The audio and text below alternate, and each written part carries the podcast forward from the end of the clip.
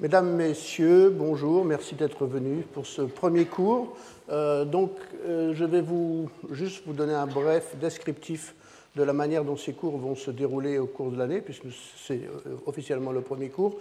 Donc, il y a une première série de cours donc, qui commence aujourd'hui et qui va nous amener jusqu'au, 3, jusqu'au 24 février, donc les, les quatre vendredis qui, qui suivent, qui sera sur le thème de repenser les formes.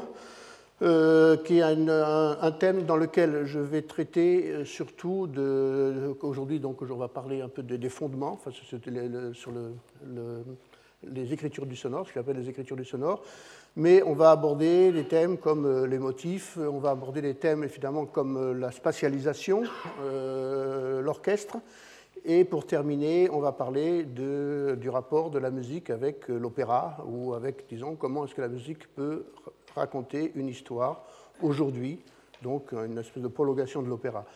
Ensuite, il y aura donc un, arrêt des cours, puisque je les ai divisés en deux groupes bien, bien distincts. Et le deuxième, euh, le deuxième, euh, la deuxième partie se, déroulera euh, vers la fin mai au mois de juin. Donc il y aura encore une série de quatre cours avec des séminaires, dans lesquels, là, je vais traiter la question du temps et de la musique, différents temps de temporalité. Et, on abordera aussi plus spécifiquement euh, les relations de la musique avec euh, la technologie numérique, euh, qui est un des sujets sur lesquels je travaille, mais que je vais aborder déjà aujourd'hui. et il y aura aussi un colloque qui aura lieu le 6 juin sur, le, sur le, thème la composition, état de l'art, état d'alerte, c'est-à-dire qu'on essaiera de faire le point sur les, les, éléments théoriques et esthétiques dans la mesure du possible, euh, sur la composition euh, musicale aujourd'hui.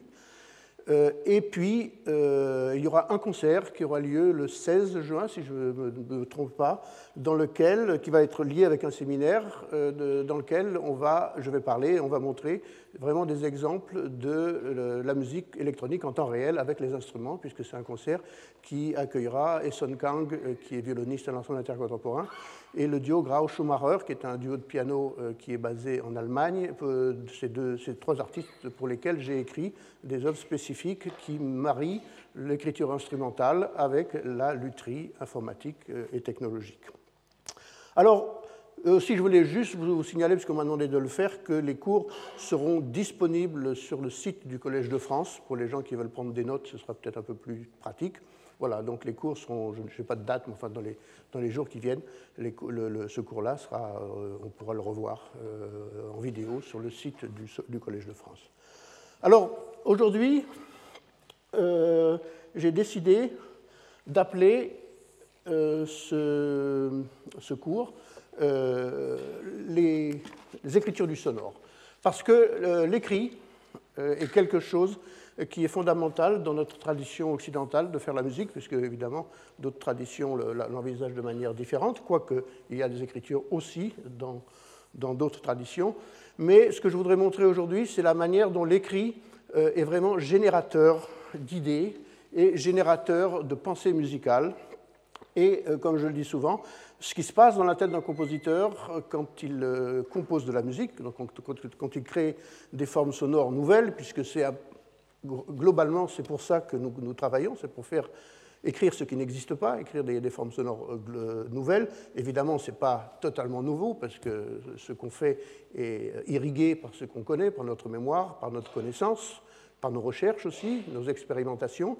Mais euh, cette manière de travailler n'est pas constituée uniquement de sons, c'est-à-dire que ce qu'on a dans la tête, ce n'est pas uniquement des sons, mais c'est évidemment, vous devez vous en douter, des processus, ce sont des grammaires, ce sont des vocabulaires, ce sont des, des des pensées musicales, tout ce qu'on pourrait appeler des pensées musicales, des choses qui s'inscrivent évidemment dans le son, parce que c'est le son qui est le but ultime de, ce processus, mais ça passe par l'écrit, c'est-à-dire ça passe par le visuel, par une représentation, alors qu'elle soit visuelle, qu'elle soit mentale, qu'elle soit logique, qu'elle soit mathématique, on, a beaucoup de discussions euh, en ce moment sur ce, sur ce sujet-là, mais euh, il y a une forme de représentation qui n'est pas le son lui-même et qui est très important pour nous guider et pour nous amener à écrire de la musique et à composer des, nouvelles formes et à créer des, nouvelles œuvres.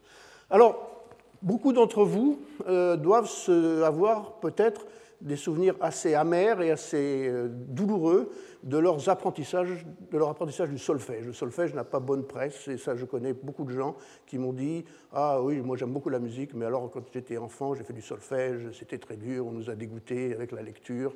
Donc le solfège a une aussi mauvaise presse, je dirais, que l'apprentissage par cœur des tables de multiplication en mathématiques.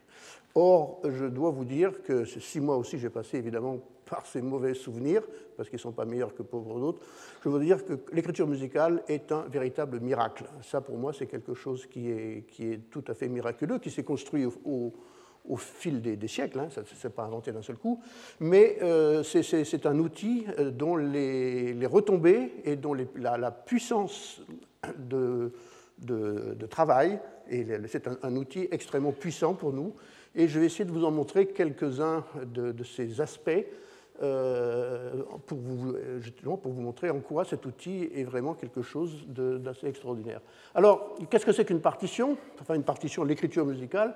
Je dirais d'abord, c'est un outil euh, de lecture et d'action pour les interprètes. Alors ça, c'est important, c'est-à-dire que c'est vraiment un outil à partir, duquel les interprètes vont pouvoir produire de la musique. Et quand je dis les interprètes, il faut bien se, se figurer le fait que les interprètes sont des gens qui ont des actions qui sont totalement différentes et qui n'ont rien à voir les unes avec les autres. Quelqu'un qui exerce un frottement sur une corde de violon ou de violoncelle ne fait pas du tout la même action que quelqu'un qui va souffler dans une trompette. Euh, physiquement, ça n'a rien à voir. Alors, le, but est de faire de la musique, mais physiquement, ça n'a rien à voir. Quelqu'un qui chante euh, ou quelqu'un qui joue d'un instrument de percussion, euh, ça demande donc un apprentissage physique pour produire du son, qui des fois est très long et très complexe, mais euh, qui, sont des actions tout à fait différentes. Or, c'est toutes ces actions différentes pour faire de la musique obéissent à un vocabulaire unique qui est l'écriture musicale, ce qui n'a pas toujours été le cas, comme vous pouvez vous en douter, et comme je vais vous en montrer quelques exemples.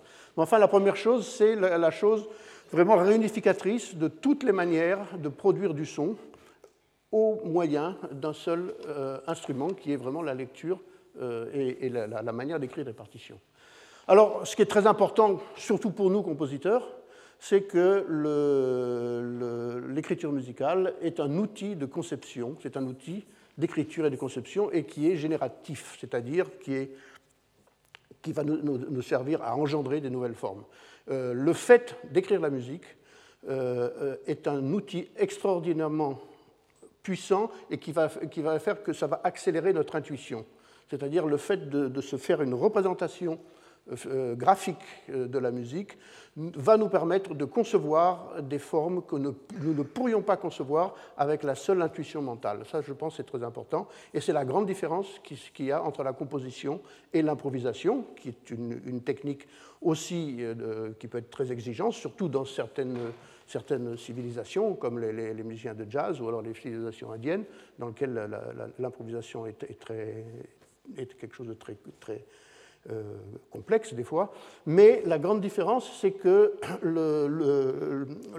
la, composition, l'écriture de, de, la musique va nous permettre d'accélérer le processus de développement de la musique. Ça, je crois que c'est important. Alors, troisième bénéfice, toujours de ce même petit solfège, euh, c'est un, outil d'écoute pour ceux qui peuvent la lire. Alors pourquoi pour ceux qui peuvent la lire? Là, ça demande un apprentissage. C'est-à-dire que les musiciens qui ont suivi un apprentissage de, la musique, donc qui ont, suivi euh, à la fois le solfège, mais aussi apprendre à écouter mentalement de la musique, peuvent lire une partition et écouter la musique dans leur, dans leur tête. Alors ça, c'est il faudrait peut-être poser la question à des neurologues comment ça se passe. C'est une opération assez curieuse, mais c'est vrai que comme vous pouvez avoir une mélodie qui vous trotte dans la tête sans être obligé de la chanter pour vous la représenter, ça arrive à tout le monde. Euh, quand on a appris à lire des partitions, on peut lire des partitions, même des fois des partitions complexes, et on arrive à écouter une grande partition complexe mentalement. Ça, c'est quelque chose qui est aussi euh, très important. Et on en fait l'expérience de, tous les jours, nous les compositeurs, mais aussi les chefs d'orchestre, un chef d'orchestre qui reçoit une partition, nouvelle partition, et qui doit la diriger pour une création. Eh bien, quand, il lit la partition, il l'entend mentalement, c'est-à-dire qu'il entend ce que vont jouer les cordes, ce que vont jouer les percussions, ce que vont jouer les bois, il entend les couleurs. Alors, évidemment, cette, cette euh, précision d'écoute n'est pas totale, puisque même quand on compose, par exemple, quand je compose des pièces pour grand orchestre, qui m'arrive la plupart du temps, très souvent, je n'ai évidemment pas un orchestre à ma disposition chez moi. Donc je suis obligé de me la représenter mentalement. Donc j'ai suivi, comme tous mes collègues d'ailleurs, une éducation qui me permet de ça, de, de réaliser cette opération-là. Et la première fois que je me trouvais en face de l'orchestre, c'est-à-dire que la première répétition, je vais évidemment avoir des surprises. Alors ces surprises peuvent être plus ou moins grandes. Euh, évidemment, quand on est un jeune compositeur, qu'on n'a pas beaucoup d'expérience, les surprises sont très grandes, puisque notre représentation mentale est assez loin de la réalité euh, réelle, enfin de la réalité euh, sonore telle que celle va être jouée par l'orchestre. Au fur et à mesure de l'apprentissage, évidemment, c'est quelque chose qui se comble, c'est un fossé qui se comble, et on arrive à se représenter de manière assez fidèle les, le, son. Et évidemment, il y a toujours des corrections à faire. On est là pour des répétitions. Quand on fait une répétition, on corrige, on modifie un tempo. Ou alors, ce qui est le plus important, et c'est très souvent là-dessus que ça, ça se joue, c'est que quand on est dans une première répétition, on règle les balances sonores. Parce que les balances sonores ne peuvent pas s'écrire de manière absolue. C'est une notation relative. Je reviendrai là-dessus dans les prochains cours. Mais euh, tout ce qui vient du niveau de l'énergie du son, contrairement à la hauteur du son et même à la durée du son, on ne peut pas le représenter de manière très précise. Et donc c'est surtout là-dessus que euh, la représentation mentale de, la partition va devoir être corrigée euh, par l'écoute de la partition réelle telle qu'elle va être faite lors des premières répétitions. Donc ça, c'est un outil d'écoute qui est très important, parce qu'évidemment, quand un compositeur compose, on espère pour lui et pour les auditeurs qu'il entend ce qu'il écrit. Ça, c'est toujours aussi une, question qu'on me pose. Est-ce que vous entendez ce que vous écrivez? Ben, Je dis bien sûr, j'entends ce que j'écris, puisque si je n'entendais pas ce que j'écris, je me demande à quoi ça servirait de l'écrire.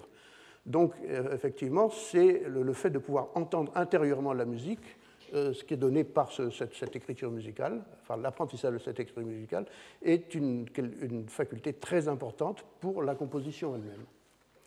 Et enfin, quatrième euh, bénéfice et quatrième vertu de, cette écriture musicale, c'est un outil de mémorisation pour la transmission. Et effectivement, là, ça nous sert aussi à pouvoir lire de la musique qui a été écrite au XVIe siècle, au XVIIe siècle, puisqu'avant, et même la musique qui a été écrite bien avant, au, au temps du chant grégorien, puisque grâce à ça, on a une mémoire qui sinon serait perdue, euh, si ce n'est par que quelques traditions orales, mais comme on sait, les traditions orales ont toujours tendance à se transformer au fil du temps, et donc l'écriture est, comme pour d'autres, pas que pour la musique, mais sert comme un outil de mémorisation euh, pour nous. Alors évidemment, là je vous ai juste montré, c'est un ami qui m'a prêté ça, c'est euh, notation musicale tibétaine. Alors je ne peux pas vous dire à quoi ça ressemble, je pense que ça doit être des nœuds, mais on va y revenir après. Mais c'est juste euh, pour vous euh, montrer que l'écriture musicale n'est pas un phénomène purement occidental, mais il existe sous des formes tout à fait différentes. Par exemple, ici c'est au Tibet, mais j'ai eu l'occasion de, voir ça aussi au Japon et dans d'autres, dans, l'Inde par exemple, il y a aussi une, manière de noter. Donc il, y a, des modes d'écriture dans d'autres civilisations. Alors le début, le début au Moyen Âge, je ne vais pas vous faire un historique, je ne suis, pas un historien de la musique, mais au début c'était une portée de quatre lignes euh, sur quelque chose qui va être important, sur lequel on va revenir assez souvent, même pendant, pendant l'année, qui est la notion de neume, ce qu'on appelle les neumes, et qui était euh, au Moyen Âge une manière de noter des mouvements mélodiques et c'est-à-dire, euh, ça se faisait avec les bras, avec le mouvement des bras, et il y, avait des neumes qui étaient tout à fait répertoriés, c'était assez complexe, et c'est des neumes qui, permettaient de donner à la musique un profil, c'est-à-dire ça monte, ça se répète ou ça descend. Voilà, on a les trois, les, trois, euh, les trois possibilités. Et là, je vous ai mis euh, bon, un air qui est devenu très célèbre, enfin, je sais pas, personne ne le connaît, mais qui est euh, le, texte, enfin disons, le, motif qui a donné le nom des notes de musique, ut, ré, mi, fa, sol, la, et le si, qui est vraiment, c'est l'hymne à Saint-Jean, euh, qui est donné parce que c'est vraiment les premières lettres qui correspondent, les premiers mots et les premières syllabes qui correspondent à chacune des, euh, des, phrases de ce texte.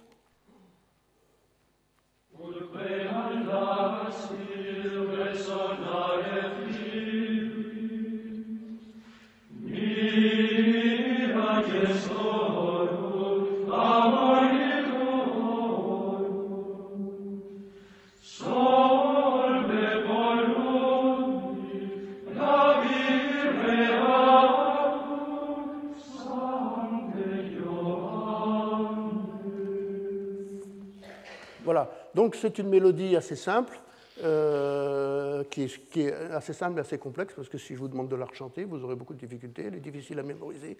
Ça, je dis ça parce qu'on reproche beaucoup à la musique contemporaine de ne pas avoir de mélodie qu'on puisse mémoriser. En voilà une qui n'est pas contemporaine et euh, dont la mémorisation n'est pas très simple.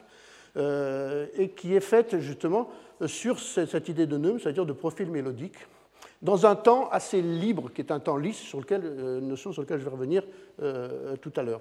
Donc ça, c'était le tout début. Ensuite, on a eu une, chose un peu plus évoluée, qui était la portée sur cinq lignes. Alors ici, il s'agit d'un choral qui a été écrit, paroles et musique, par Martin Luther, euh, qu'il avait composé donc euh, probablement un choral qu'a utilisé Bach, puisque Bach a beaucoup travaillé sur les chorales luthériens comme, comme base. Et donc là, on voit que la, portée euh, de... Donc il y a cinq lignes, c'est beaucoup plus... C'est beaucoup plus... Enfin, c'est un peu plus précis. Et on voit aussi qu'il y a des notations différentes, par exemple, pour euh, des signes différents. Il y a un point, il y a des rondes, il y a des blanches, enfin c'est des notes triangulaires, et des notes carrées. C'est-à-dire qu'il y a quand même une notation de durée qui est un peu plus riche que celle qu'on avait précédemment dans ce, dans ce champ euh, euh, euh, pneumatique qu'on avait. Alors ça, c'était bien pour la musique vocale. On ça la musique vocale. Mais est venue aussi l'écriture instrumentale. Et pour l'écriture instrumentale, le musicien se trouvait devant un dilemme qui était assez grand. C'est que, comme je vous l'avais dit tout à l'heure, jouer des instruments, Maintenant, on est content parce qu'on a le même langage, pour, euh, enfin, le même écriture qu'on joue de la flûte, de la trompette, du violon, du piano, du synthétiseur. Mais à l'époque, il y avait ce qu'on appelait des tablatures. Et on va y revenir, d'ailleurs, parce que c'est quelque chose sur lequel on revient aujourd'hui. Voilà une tablature de lutte, c'est-à-dire qu'il y avait une écriture pour chaque instrument. Et ici, c'était ce qu'on peut appeler aussi une notation d'action, puisque ça va nous donner voilà, on a une structure rythmique qui est là, avec des, valeurs plus ou moins longues. Euh, et ici, on a donc les euh, six cordes et on a la place des doigts. Et donc, ça nous permet de jouer euh, des harmonies et avec un certain rythme. Et on voit que sous les valeurs rythmiques, eh bien, on a la place des doigts. Donc, c'est une écriture qui représente la topologie ou la, géographie du, manche du luth euh, qui, sur lequel euh, qu'on doit suivre pour exécuter cette musique. Donc on a à la fois les durées et les notes sur lesquelles, et les cordes sur lesquelles il faut qu'on joue. Mais évidemment, euh, ça c'est très bien quand vous jouez du luth, mais si vous avez joué de la flûte ou de la trompette, vous ne pouvez pas vous servir de ces notations-là. Donc les, les, tablatures étaient très pratiques, très précises, mais euh, pas du tout généralisable, puisque si vous changez d'instrument, ben, vous, êtes obligé de changer l'écriture. Alors ça, c'est quelque chose que les, guitaristes amateurs connaissent aujourd'hui, puisque c'est toujours en vogue.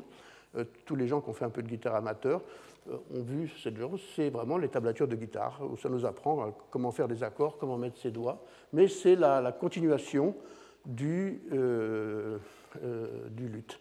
Alors, on va revenir, si vous le voulez bien, à l'écriture d'avant, c'est-à-dire les neumes, et je vais vous montrer que le neume, qui était donc je la première forme d'écriture, c'est-à-dire celle qui, euh, qui donnait les, les, mouvements montants et descendants, est, une, euh, une, manière de composer qui à toujours cours de nos jours, bien que ce soit la plupart du temps inconscient. On ne l'appelle plus pareil, c'est-à-dire plus personne parle de neume quand il, compose.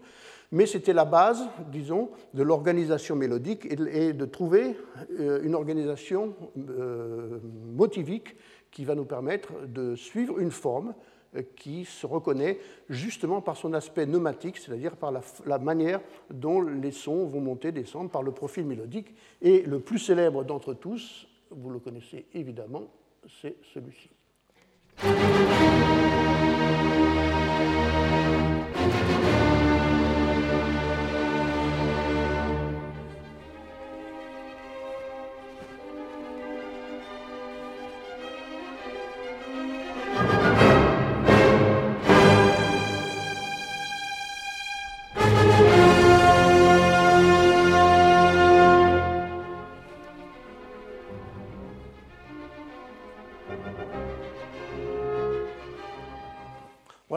Le monde connaît ça, mais alors qu'est-ce que c'est l'écriture pneumatique là-dedans? Eh bien, c'est finalement trois notes qui se répètent et une note qui descend. Et avec ça, donc Beethoven a construit toute l'ouverture, tout le début de sa symphonie, tout, tout, le mouvement thématique, euh, parce qu'il a respecté euh, cette forme-là tout en changeant les intervalles et en changeant les harmonies. Alors ça, c'est quelque chose qui est, qui est évidemment connu. Euh, je vais vous en montrer un autre qui est un peu plus, qui est moins connu et qui, a fait un petit peu toute la richesse de la, tradition motivique de, Wagner. Et ici, c'est un exemple assez connu aussi dans le, dans le, du Rhin, Rheingold, où Wagner euh, relier des motifs différents, des leitmotifs différents, qui avaient d'ailleurs des fonctions dramatiques différentes, parce que ça représentait des éléments différents dans le cadre de, son drame. Ici, c'est Rheingold, donc il y a deux éléments. Il y a l'anneau, le, motif de l'anneau, euh, donc, qui est l'anneau qui a été volé et qui est le, thème principal de, toute la tétralogie. Et ensuite, il y a le thème du Valhalla, qui est le, paradis des dieux de Wotan, euh, dans lequel euh, les, personnages entrent ici. Et donc, l'anneau doit, doit aboutir, a été volé donc, à, aux filles Et ces deux motifs sont assez différents d'un point de vue rythmique, d'un point de vue mélodique, mais ils obéissent à la même courbe pneumatique, je dirais, au même profil mélodique. Et ce profil mélodique euh, chez Wagner était toujours simple, et pour une bonne raison, c'est que quand vous avez un profil mélodique qui est simple, vous pouvez changer tout à l'intérieur. Si vous gardez ce profil mélodique, vous, avez, vous gardez la, forme qui va les réunir. Vous savez, c'est comme euh, chez les Grecs, il y a l'idée de leidos, hein, qui était par exemple le, triangle parfait, à partir duquel vous pouvez reconnaître toute une infinité de triangles, ou le cercle parfait à partir desquels vous pouvez reconnaître toute une infinité de cercles. Et là, c'est pareil, donc vous avez, je ne dirais pas que c'est parfait, mais vous avez ce mouvement montant et descendant, et justement, Wagner les met l'un après l'autre dans Rheingold, et vous allez voir qu'ils sont d'expressions assez différentes, mais ils semblent découler l'un de l'autre, puisqu'on va avoir tout le temps cette courbe montante et descendante qui va les unifier.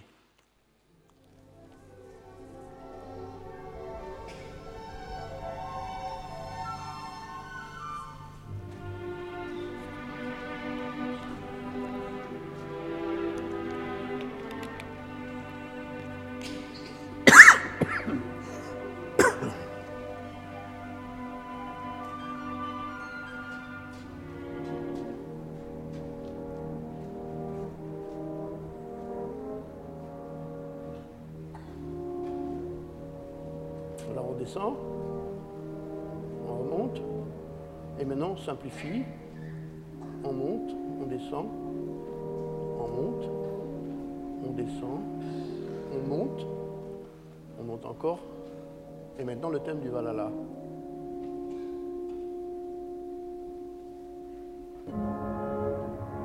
Qui descend et qui monte.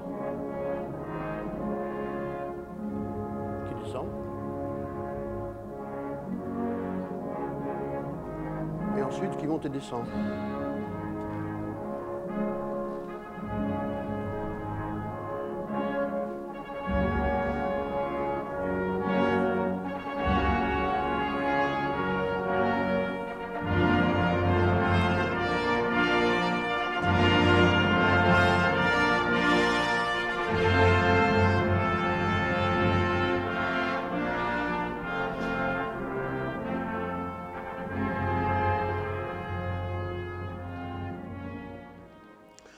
Donc cette idée de Neum qui a vraiment débuté, je dirais, l'écriture musicale, reste toujours présente et on l'utilise de nos jours. Je vais vous montrer un extrait d'une étude pour piano que j'ai récemment composée, puisque ça a été créé cet été au Festival Berlioz, euh, qui est une étude qui est totalement basée sur l'idée de Neum, c'est-à-dire sur une idée matricielle de petits mouvements qui vont s'interpénétrer les uns par rapport aux autres, euh, euh basés sur une, une, euh, une permutation et sur un, développement exhaustif de tous les mouvements mélodiques.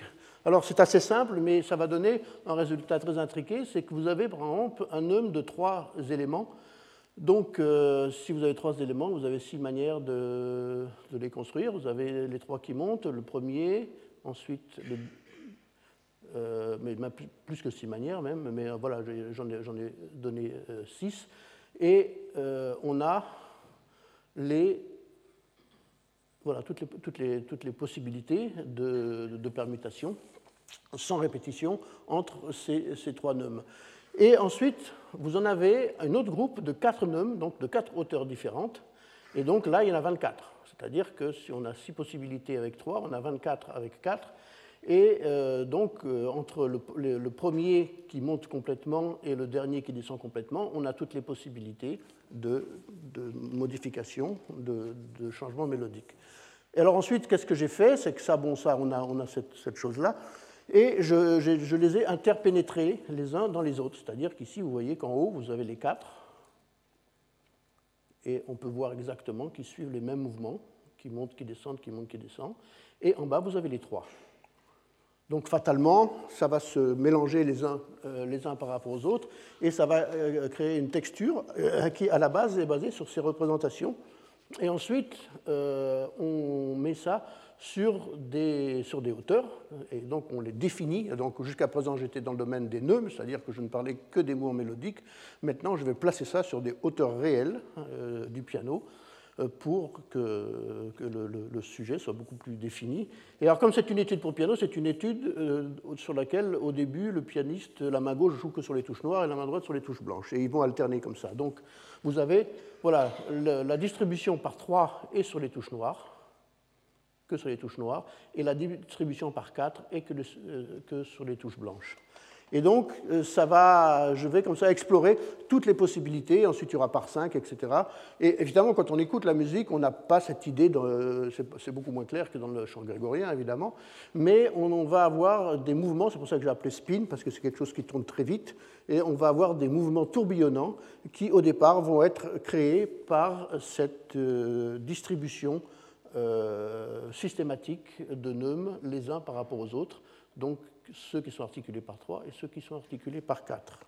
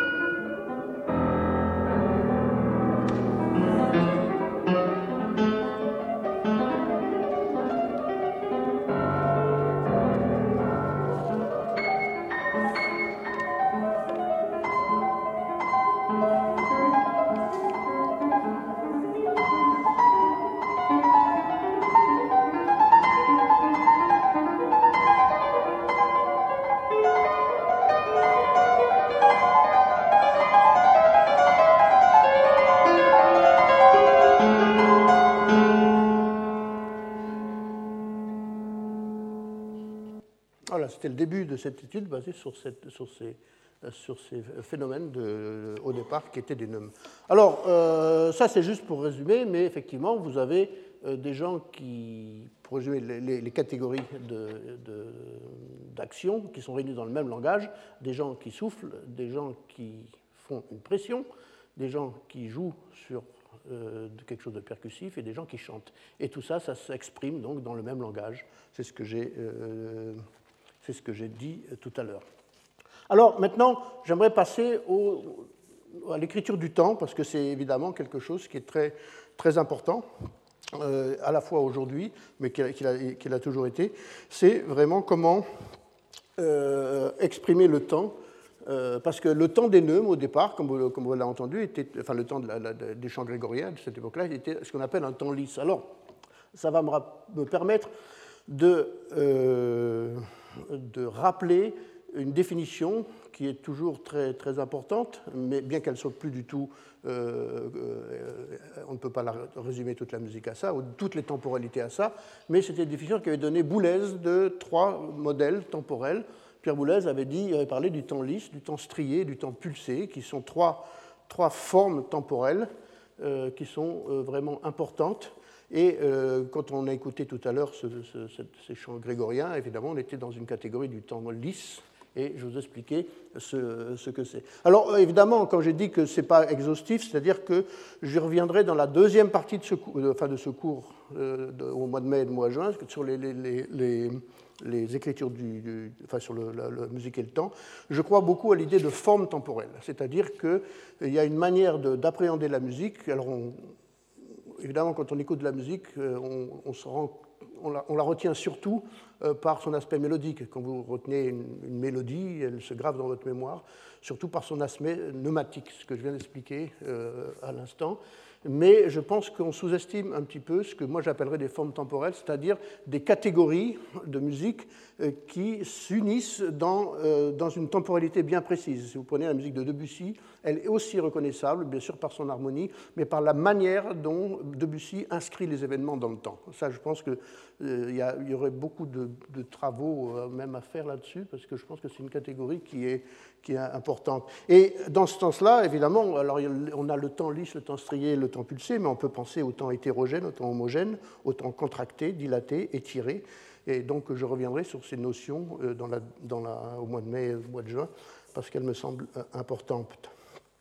Alors, euh, qu'est-ce que c'est le, le, temps lisse, comme on peut le dire? Ben, Le temps lisse est un temps qui n'est pas comptable, c'est un temps qui s'inscrit dans une durée qui n'est pas divisible. C'est-à-dire qu'elle est divisible, toute durée est divisible, mais mentalement, on ne la divise pas. Euh, euh, il est très souvent gestuel, libre et continu. C'est-à-dire que vous décidez d'inscrire une phrase musicale dans un temps. Vous avez par exemple 3-4 secondes pour exprimer une phrase musicale et vous allez inscrire votre phrase musicale dans ce temps-là. C'est-à-dire un, interprète va la dérouler, je, vous vais vous en montrer des, extraits, mais il ne va pas être obligé de diviser le temps en petites tranches très précises.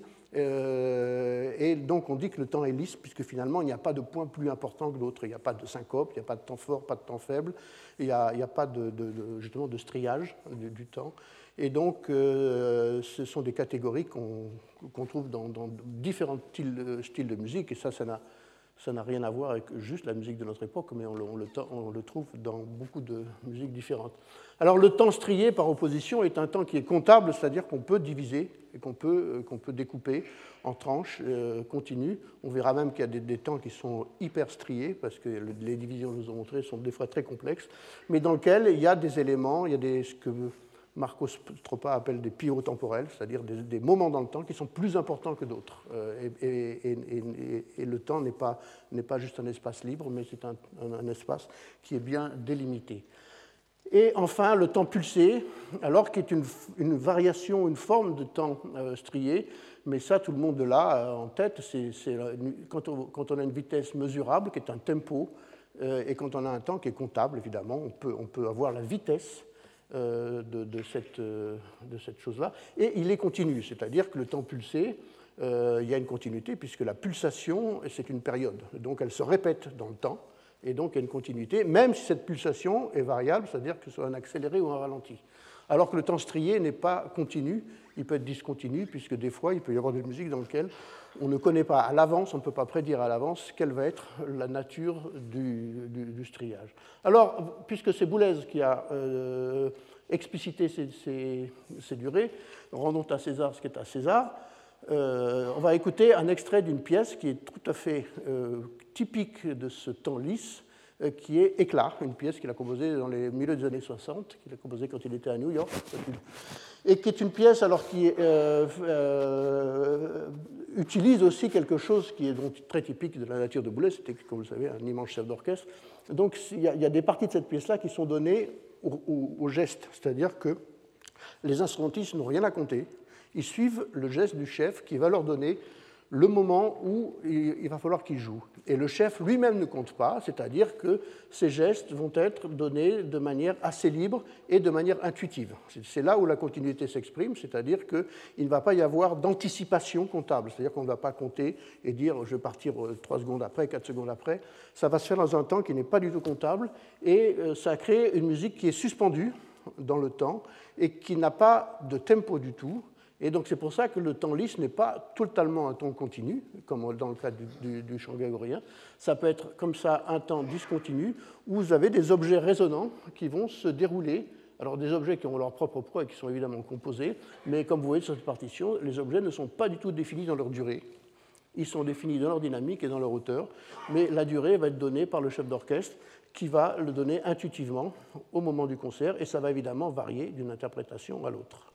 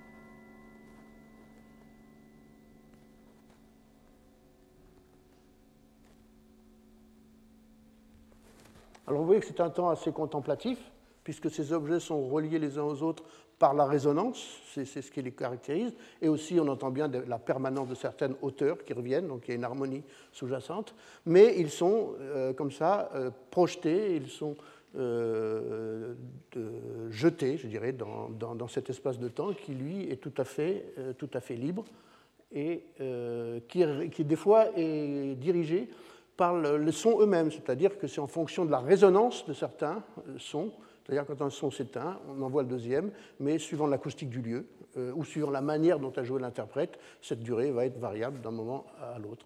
Voici d'autres exemples de temps lisses euh, assez connus. Donc un exemple, c'est évidemment François Couperin, claveciniste français, et qui avait, c'était fait une spécialité de faire des préludes à mesurer, c'est-à-dire que vous voyez comme il est noté, ça c'est un extrait du manuscrit, il y a, euh, voilà, on a des notes qui sont des phrases, et toutes ces notes sont écrites de la même manière, ce sont des rondes. Et donc il n'y a aucune manière, aucune indication pour les interpréter.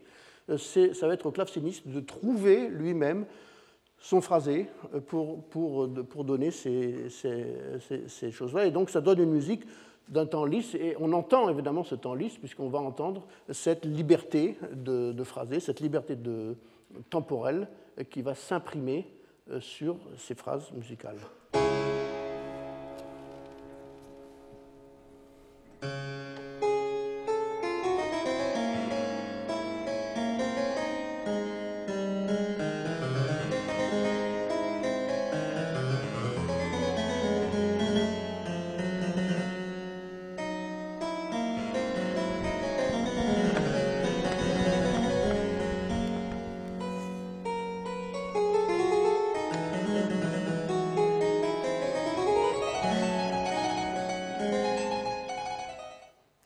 Je crois que c'est très clair, cette liberté proche de l'improvisation, mais tout, est écrit au niveau des notes, mais euh, rien n'est indiqué au niveau du temps, donc il est totalement lisse de ce point de vue-là. On trouve aussi dans... Alors, euh, c'est des formes de musique qui ont disparu pendant assez longtemps, et ça va revenir à l'époque du romantisme, évidemment, on, trouve des éléments qui reviennent dans, euh, cette direction-là, en particulier dans le dernier Beethoven, qui est un compositeur sur lequel je vais revenir assez souvent pendant tous ces cours, euh, dans, dans, le, par exemple dans ce qui précède la fugue de l'opus 106. Et on a une partie au piano qui semble euh, suspendue aussi dans le temps, il n'y a pas de tempo, il y a beaucoup de points d'orgue, et euh, ça semble aussi proche de l'improvisation.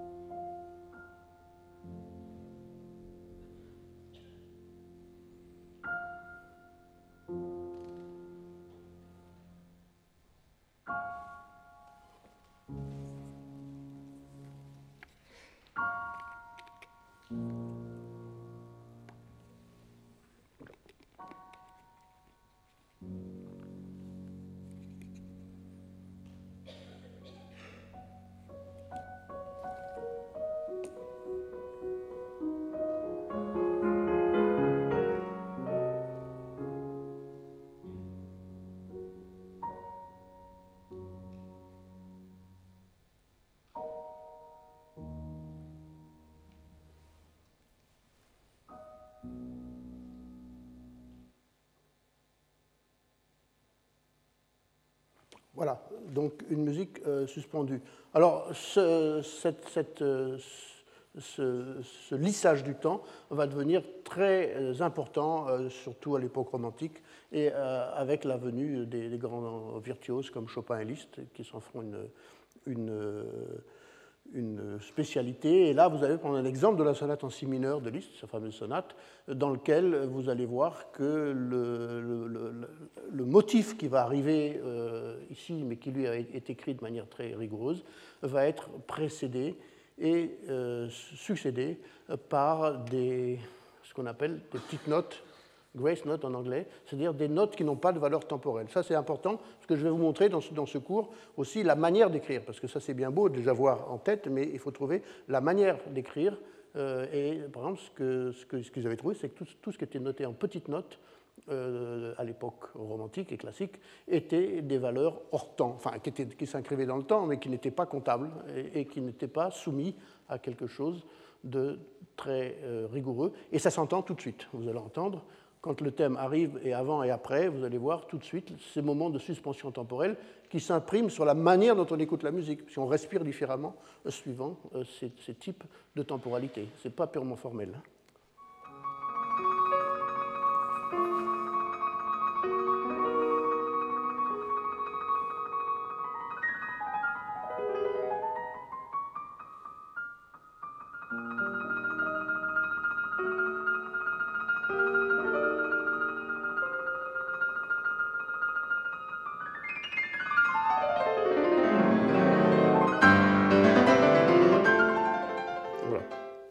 Hein. pour ceux qui n'ont pas reconnu.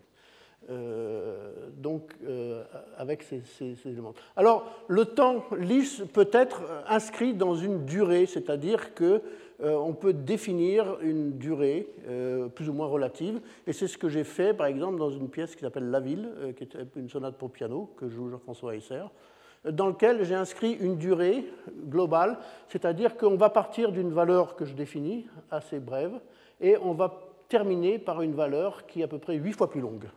Et à l'intérieur de cette euh, valeur, on va jouer 14 notes, et c'est comme une interpolation qui va partir de la plus brève à la plus, à la plus, plus, plus longue. Alors évidemment, là, l'interprète ne compte pas, parce que si j'avais voulu l'écrire de manière rigoureuse, j'aurais pu mettre vraiment des valeurs tout à fait, tout à fait euh, comptables, tout à fait exactes, avec des, des, valeurs rythmiques, mais je n'ai pas voulu le faire justement pour que la, manière dont l'interprète euh, va projeter cette phrase-là, c'est une phrase. C'est-à-dire qu'il sait qu'il a une phrase qui va faire ta ta ta ta ta qui, va, qui va se ralentir. Et je pense qu'on la, on la projette beaucoup mieux comme ça dans une, ce, que, ce que vous les appelez aussi une enveloppe, c'est-à-dire quelque chose qui va se, se, euh, rallonger petit à petit. Et on a la vision globale de l'enveloppe, c'est-à-dire qu'on a, on sait où on va aller.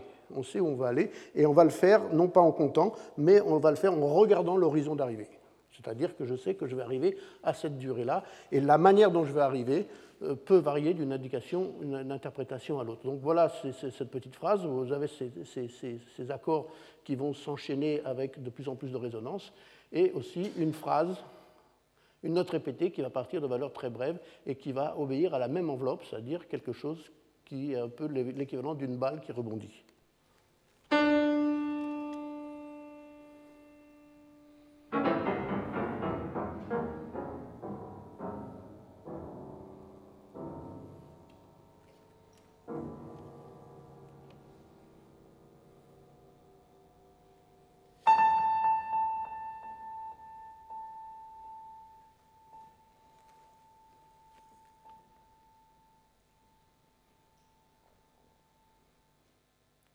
Alors comment est-ce qu'on note cela? Ben, On note cela de manière...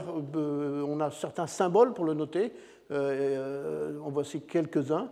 C'est-à-dire qu'on a voilà, ici des valeurs qui sont assez lentes et qui s'accélèrent, et là des valeurs rapides et qui, qui décélèrent. Donc on a, on a un graphique, on a des notations graphiques qui sont très utiles et qui sont des notations relatives. Ce n'est pas du tout comptable, comme par exemple Messiaen écrivait des musiques qui étaient totalement comptabilisées. Enfin, comptabilisé, je ne veux pas dire qu'il faisait pour, le, pour, pour de l'argent, bien sûr, mais euh, qui était une musique euh, qui était, dont toute, chaque durée était toute, euh, scrupuleusement notée. Donc ici, c'est quelque chose qui qui n'est pas scriptuellement noté, mais qui est noté sous forme d'une enveloppe qui se, déroule. Alors, comment est-ce que ça se produit maintenant quand on a affaire avec des machines? Parce qu'avec les ordinateurs, c'est-à-dire qu'on doit pouvoir exprimer la même chose.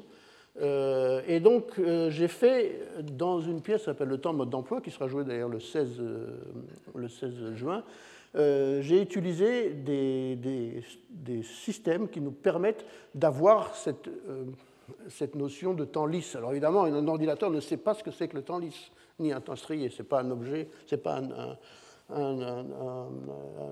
outil aussi intelligent. Je pense que Gérard Berry ne va pas me contredire sur ce, sur ce point-là. Euh, c'est-à-dire qu'il faut pouvoir exprimer quelque chose, un processus qui va donner cette illusion d'un temps qui, qui n'est pas comptable, enfin qui n'arrête pas de, se moduler. Et pour ça, eh bien, je définis en général une, une, une, fenêtre, donc une durée, qui est la valeur x, qui va être définie aléatoirement entre, pareil, je sais pas, entre 4 secondes et 6 secondes, par exemple. Euh, et, donc, à chaque fois que je définis la, la, fenêtre d'action, et ensuite j'inscris ma formule, par exemple accélérer ou ralentir, dans cette fenêtre d'action. Et donc, on va avoir comme ça des fenêtres d'action qui vont se renouveler tout le temps, c'est-à-dire qu'il n'y aura jamais deux proportions qui seront identiques, ce qui est exactement le cas d'un musicien qui va jouer de manière intuitive, puisqu'il ne peut pas compter, il n'a aucune chance de répéter la même proportion. Et donc, comme il n'y a pas d'intuition dans la machine, on remplace l'intuition, ça j'y reviendrai, par du calcul aléatoire. Ça, c'est quelque chose qui, est, très utile. Donc, voici cette. Euh, c'est basé sur ces mouvements qui accélèrent et ralentissent, joués par les pianistes et joués par l'électronique.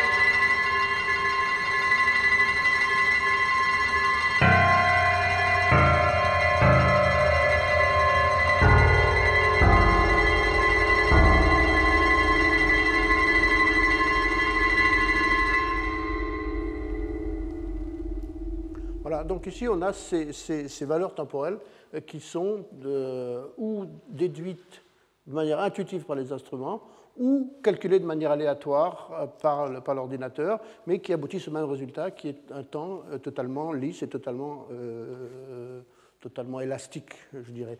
Donc maintenant, on va passer à la deuxième catégorie, qui est le temps strié, donc qui est celui qui est le plus communément utilisé en général, puisque la plupart des musiques, en tout cas toutes les, musiques populaires qu'on entend, sont très, la plupart du temps basées là-dessus.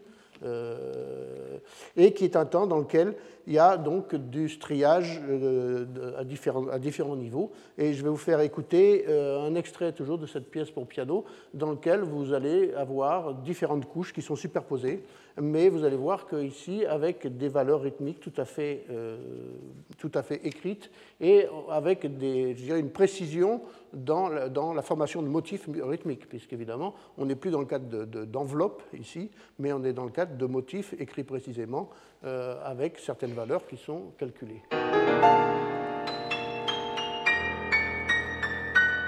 Donc on a cette mélodie qui descend. Et en descendant, elle s'allonge un peu.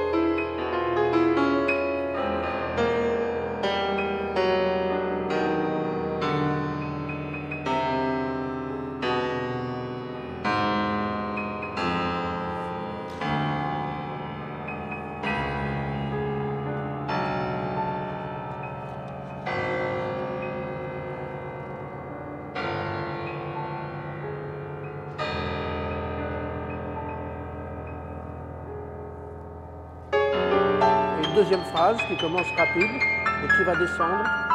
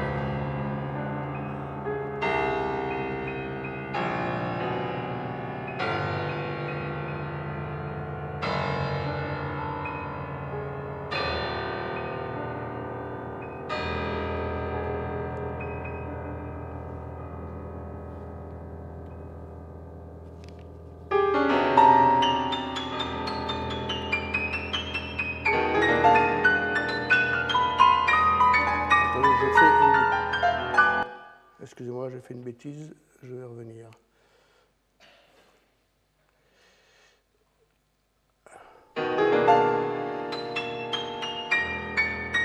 Euh, je vais aller un peu plus loin.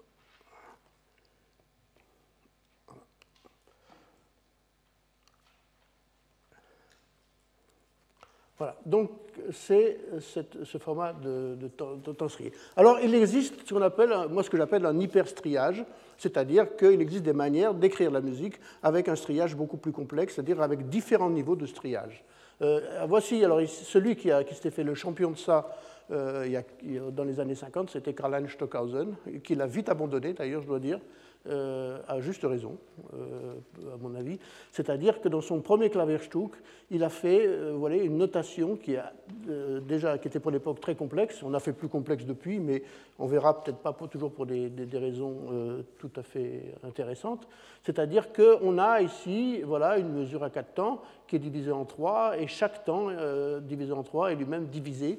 et même sous-divisé. Donc ça donne quelque chose, et je vous ai fait par exemple ici le calcul comment est-ce qu'on arrive à une, euh, musique comme ça, enfin une définition temporelle euh, d'un hyperstriage. Donc je vous dis, il y a une mesure à, quatre temps. Donc ici, vous avez les quatre noirs de, quatre temps.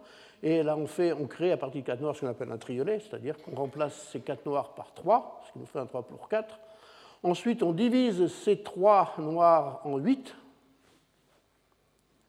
donc ce qui nous fait 3 fois 8, 24 24 notes, mais c'est 8 cette fois-ci, ce qui est la manière naturelle, parce qu'en musique on divise toujours par 2, hein, par, euh, par, par, 2, par 4, par, par 6, mais euh, là on fait un court-circuit, au lieu de diviser par 8, on remplace le 8 par 7, et c'est pour ça que vous avez ces 7 pour 8. Vous en avez premier temps ici, deuxième temps ici, troisième temps ici. Donc on a 21 notes euh, dans cette mesure à 4 temps. C'est comment diviser une, mesure à 4 temps en 21 notes Et ben voilà, c'est comme ça qu'on le fait. Comme ça Stockhausen l'a fait. Et maintenant, dans ces 21 notes, eh bien, il va même, certains moments, euh, ici, à la place d'en avoir deux, il va mettre un triolet. Donc, il va diviser certaines notes en trois. Voilà. Donc, on peut diviser et inscrire comme ça des, des, valeurs de plus en plus de plus en plus, euh, de plus, en plus complexe. Et ce que je me suis amusé à faire ici, c'est de représenter ça sous ce qui serait à peu près un temps lisse, c'est-à-dire si je voulais euh, mettre euh, globalement, un petit peu au hasard, pas au hasard, mais enfin un petit peu aléatoirement ou, de manière assez floue, la représentation musicale. Parce que, musicale de ça, il est évident que c'est une opération mentale qui est impossible. Un ordinateur peut le faire. Je ne suis pas sûr qu'un cerveau puisse le reconnaître, mais un ordinateur peut le faire. Mais si vous voulez diviser par 3 en même temps que diviser chaque partie en 3 en 7 et chaque, sous-ensemble de ce 7, euh, quand vous avez deux notes, mettre 3 à la place de 2, faire ça de manière simultanée, c'est impossible. C'est impossible. Néanmoins, les compositeurs l'ont fait, beaucoup de compositeurs l'ont fait. Celui qui s'est fait le champion de ça, c'est un compositeur anglais qui s'appelle Brian Ferneyhough, qui par ailleurs est un excellent compositeur mais qui lui a fait vraiment des musiques euh, d'un hyperstriage très, très, très complexe. Donc on va y revenir parce que l'excès de complexité, qu'est-ce que font les musiciens quand ils ont face d'une partition comme ça? Et ça je le sais parce que j'ai beaucoup côtoyé par le quatuor Arditi, qui joue d'ailleurs ce quatuor-là.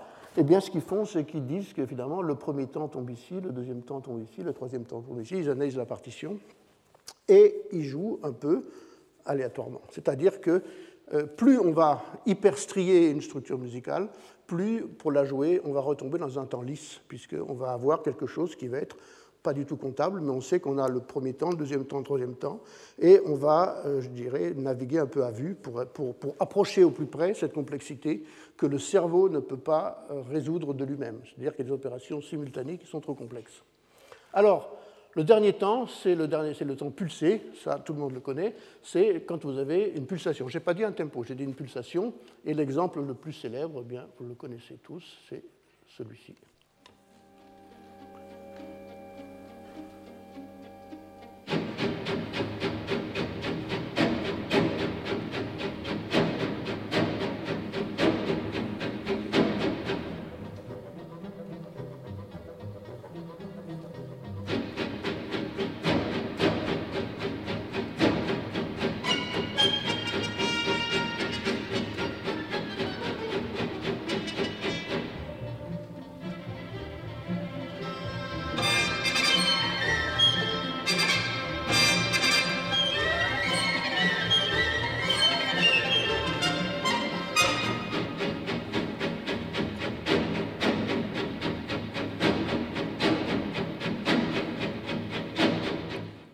Ça, a fait beaucoup commencer un grand scandale à l'époque, en 1913, quand ça a été créé, parce que pour la première fois, la musique était réduite à sa seule euh, pulsation.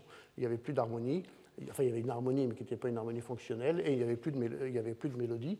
Et c'est une pulsation, mais évidemment une pulsation euh, qui n'est pas le tempo, parce que, comme vous avez pu vous en apercevoir, les accents sont distribués irrégulièrement, et si on ne le connaît pas par cœur, c'est impossible à prévoir quel va être le prochain accent. Quand vous avez un tempo, et on va le voir tout de suite, vous pouvez prévoir quel va être le prochain accent. Donc voici, euh, par exemple, on va le réécouter, et les tempos sont, enfin les accents sont distribués de manière irrégulière.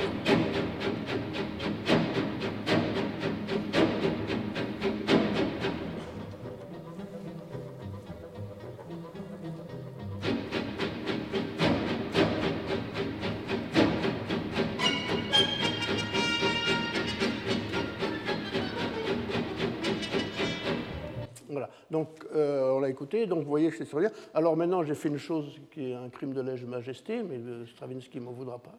J'ai retravaillé le sacre avec un tempo, c'est-à-dire on va écouter la même musique, mais à quatre temps, ce qui évidemment n'a aucun intérêt d'un point de vue musical, mais c'est pour faire la différence entre la pulsation et le tempo.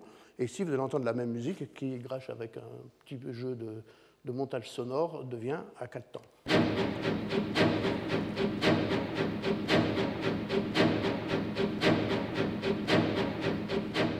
Alors évidemment, c'est beaucoup plus familier, mais ça perd tout intérêt.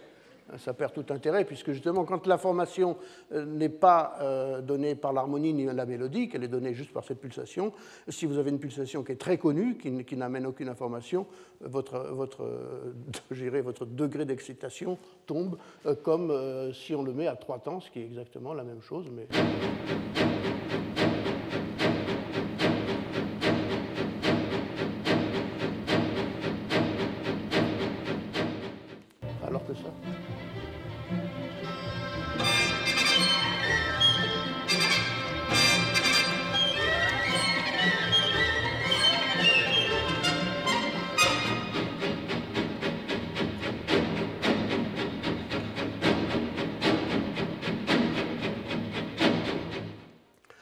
avec cette pulsation, on peut arriver à faire des choses assez intéressantes.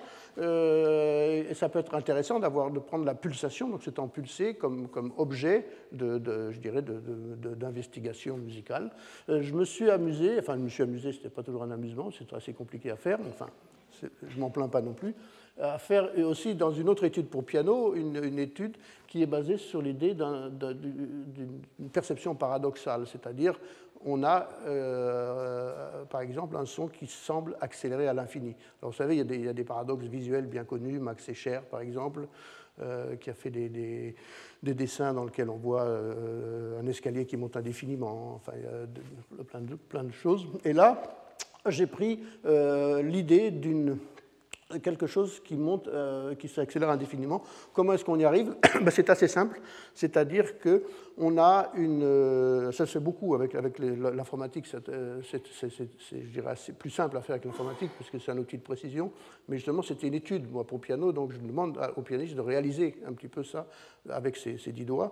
On a une pulsation, comme on l'a eu tout à l'heure, cette pulsation s'accélère en s'accélérant, elle devient quelque chose de granuleux, c'est-à-dire quand elle est, très rapide, on entend ça comme un son granulé, c'est-à-dire avec des itérations très rapides.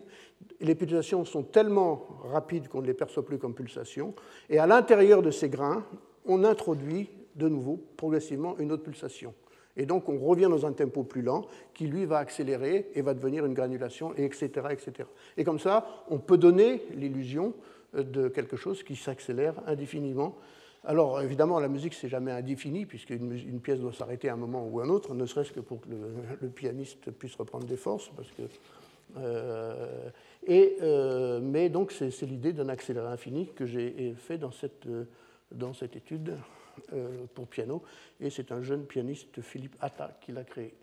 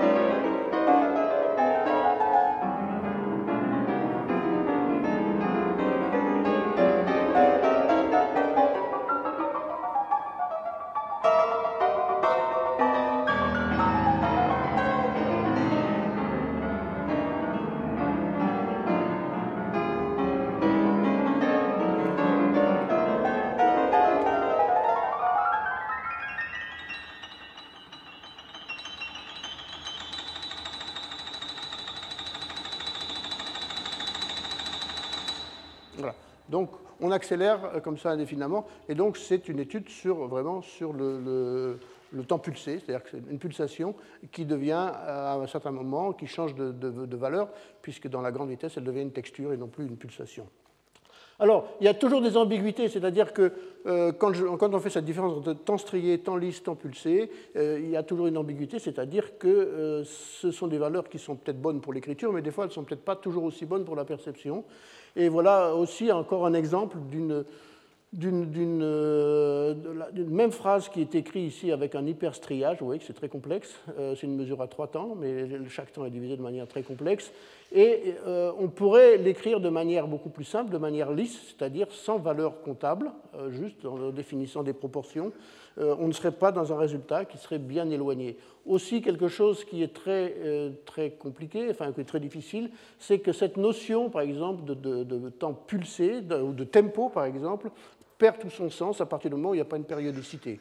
Alors ça, c'est un, exemple d'un chef-d'œuvre du XXe siècle, c'est Gruppen de Stockhausen, euh, qui, bien que ce soit un chef-d'œuvre, a, quelques passages euh, qui, pas pour la perception, mais qui ne marchent pas pour la perception. C'est-à-dire qu'ici, on a un accéléré, mais on voit qu'on a une musique qui est faite de points. Et il n'y a, aucune périodicité, incapable de savoir si on est à 2, si à 3, à 4. Et donc, on n'entend pas du tout d'accéléré. Donc, l'accéléré, est euh, quelque chose qui ne, qui ne, rentre pas dans la perception, puisqu'on entend ça d'un point de vue euh, global. Alors, quels sont les, autres euh, bienfaits de l'écriture Je sors un peu du temps maintenant pour rentrer dans quelque chose qui est un élément qui est très important, c'est que l'écriture est modulaire. Quand on écrit de la musique, alors ça c'est très important pour comprendre le mécanisme de la composition, c'est qu'on peut traiter chaque catégorie séparément.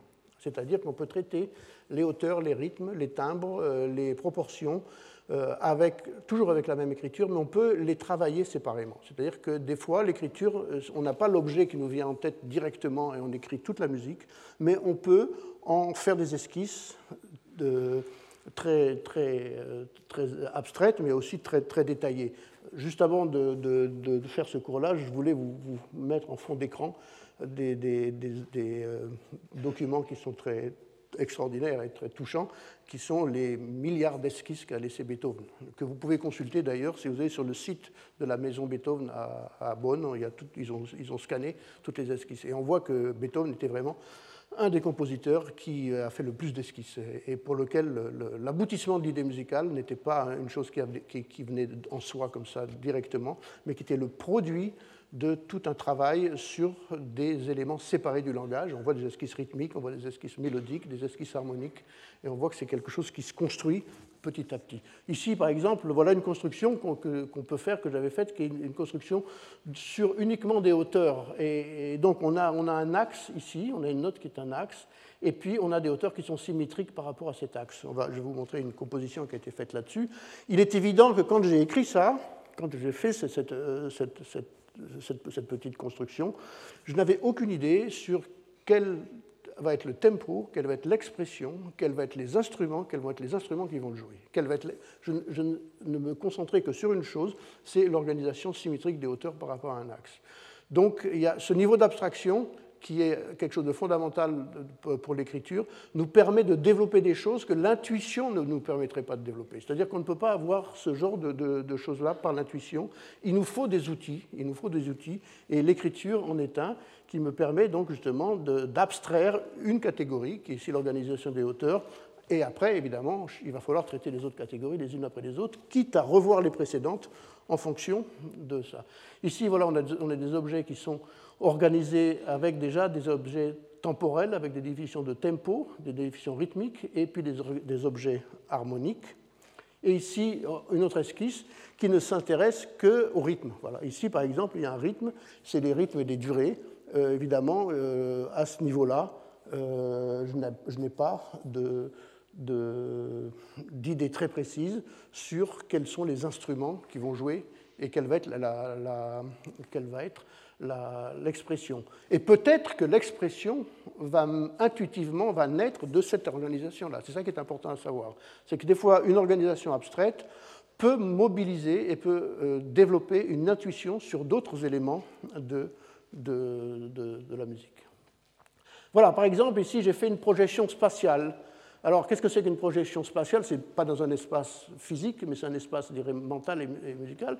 C'est qu'on a une une figure qui va s'inscrire dans un tout petit cadre ici et qui va se développer et qui va terminer dans un grand ambitus, mais autour d'un axe qui lui est fixe. C'est cette note-là qui sera toujours centrale. Et vous voyez ici, après, une fois que j'ai écrit ça, j'écris toutes les figures. Et on a la note qui est rouge, qui est le sol dièse, qui reste toujours la même, mais les notes autour vont s'écarter progressivement, de manière symétrique, mais autour de cette note centrale. Pardon. Oh, excusez-moi, mais ces outils sont un peu, un peu complexes des fois. Euh, où est-ce que j'étais? J'étais là. Euh,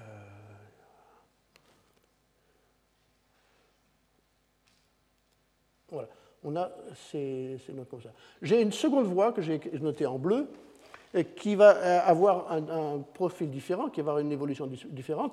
Ça va partir de la version très élargie qui va être l'aboutissement de cette voie-là, que je vais renvoyer ici. Ça va être exactement la même configuration. Et euh, la fin va correspondre au début, c'est-à-dire que le début de cette voie-là va être la même que la fin de cette voie-là. Ça, va être comme une inversion. Sauf que ici, cette projection va se passer dans un, dans un centre qui est fixe, qui ne bouge pas, alors qu'ici, l'objet central, l'axe, va augmenter, va partir du grave vers l'aigu. Donc c'est la même voix, mais qui va être exprimée de manière totalement différente. Euh, et c'est euh, ce, ce qu'on va, écouter maintenant. Et donc ce genre de, calcul, euh, qui est bon, assez complexe à réaliser, assez long, évidemment, ne peut être donné que par une représentation visuelle de la musique, parce que j'aurais beaucoup de mal à composer intuitivement, purement intuitivement, cette, chose-là. Et ensuite, on, on obtient la partition de cette manière-là, où vous avez ici cette voix qui va s'écarter, on voit qu'elle est un peu plus grande, un peu plus grande, et cette voix qui est resserrée dans le grave, qui va monter vers l'aigu et qui va petit à petit rejoindre la première.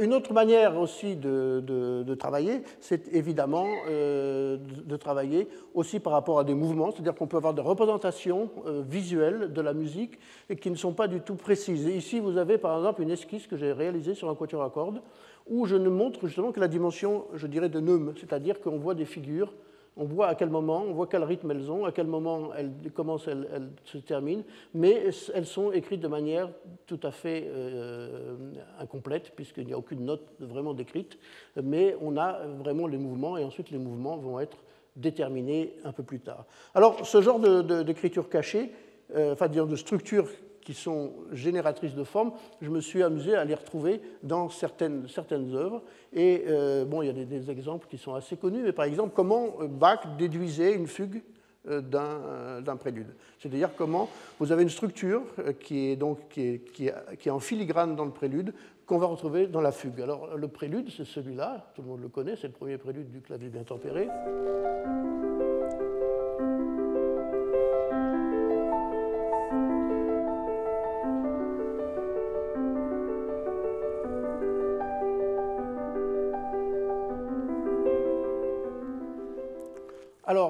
De ce prélude-là, vous voyez, là aussi, on a, vraiment un temps strié, c'est-à-dire qu'on a, ce, mouvement régulier de notes, mais euh, on a plusieurs formes. Euh, il n'y a pas qu'une seule forme. C'est-à-dire que vous allez voir qu'il y a un élément musical. Il faut, alors, je, je, me suis amusé à le doubler, et vous allez voir, il y a certaines notes euh, que je mets en évidence. Et vous allez voir pourquoi.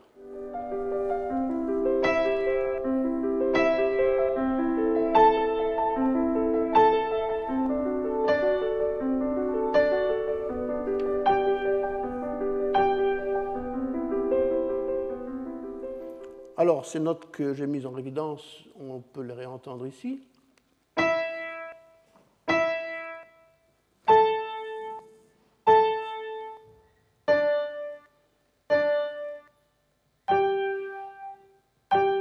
Et on va les entendre maintenant, vous allez les reconnaître, mais au lieu d'être répétées, elles sont jouées qu'une seule fois, et un peu plus vite, en diminuant les valeurs.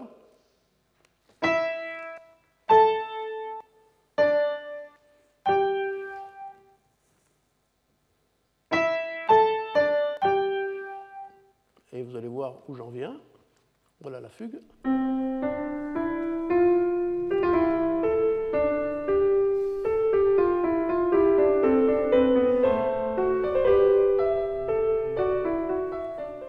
Alors, vous l'avez reconnu, mais si vous ne l'avez pas reconnu, je vais vous aider, et là, vous allez le reconnaître.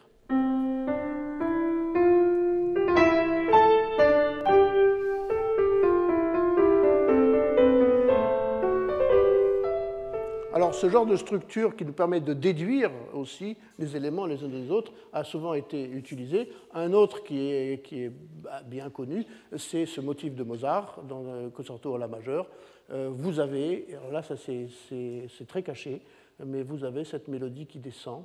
Alors ça paraît comme ça très joli, comme toujours chez Mozart, mais on s'aperçoit que ce n'est pas uniquement joli, on s'aperçoit que si on prend la ligne de basse, on retrouve exactement la même mélodie, mais beaucoup plus développée dans le temps. C'est-à-dire que la ligne de basse est une augmentation de la mélodie, ou la mélodie est une diminution de la ligne de basse.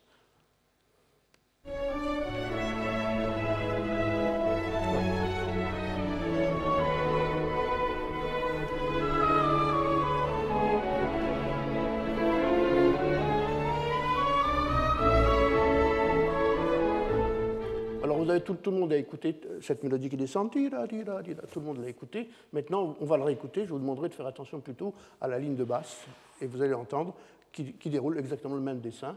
Mais faites moins attention à la ligne mélodique, mais plutôt à la ligne de basse, et vous allez reconnaître la même chose, mais beaucoup plus lentement.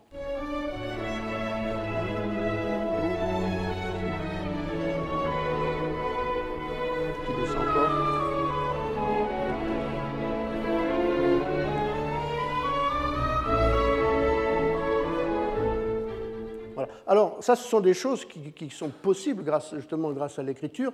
Et euh, je voudrais terminer cette première partie. On va faire une petite pause ensuite, euh, euh, avant la, fin, pour vous montrer quelque chose aussi qui est, très connu, mais qui est comment, justement, l'écriture développe des éléments que l'intuition ne pourrait pas. Et ça, c'est Boulez qui, parlait souvent de, cette, de cette chose de ce procédé. C'est dans l'opus 106 de Beethoven, c'est cette immense fugue qui termine cette sonate. Euh, on va écouter le motif de la fugue euh, lui-même, parce que c'est un motif qui paraît tout à fait classique, et qui l'est d'ailleurs. Euh,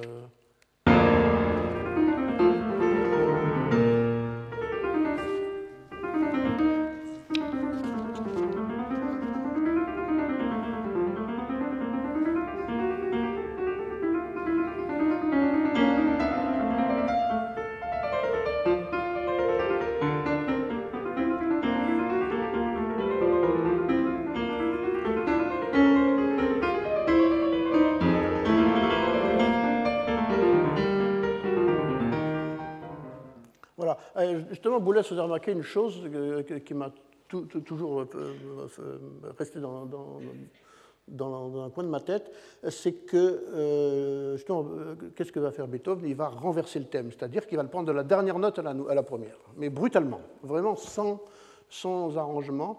Et en ce faisant, il va découvrir une forme musicale, disons un, motif musical, qui ne faisait pas du tout partie de l'imaginaire musical de son temps. C'est-à-dire que ce qu'on a écouté était euh, une mélodie qui était tout à fait, je classique, où on avait le thème de la fugue et on avait des points d'appui sur les temps forts.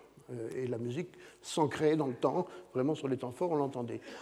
En la renversant, il va créer quelque chose euh, qui, qui fait que la mélodie va rester en suspens, c'est-à-dire qu'on va avoir ces deux notes-là, qui, se termine par un silence. Et la mélodie ne va nulle part. Donc ça fait un motif musical qui, euh, est exactement le rétrograde du précédent, mais euh, en rétrogradant le rythme, il va changer toute l'expression et cette assise qu'on avait va donner naissance à quelque chose qui est totalement, je dirais, incongru pour l'époque. Enfin, c'est Boulez qui le dit, je suis d'accord avec lui.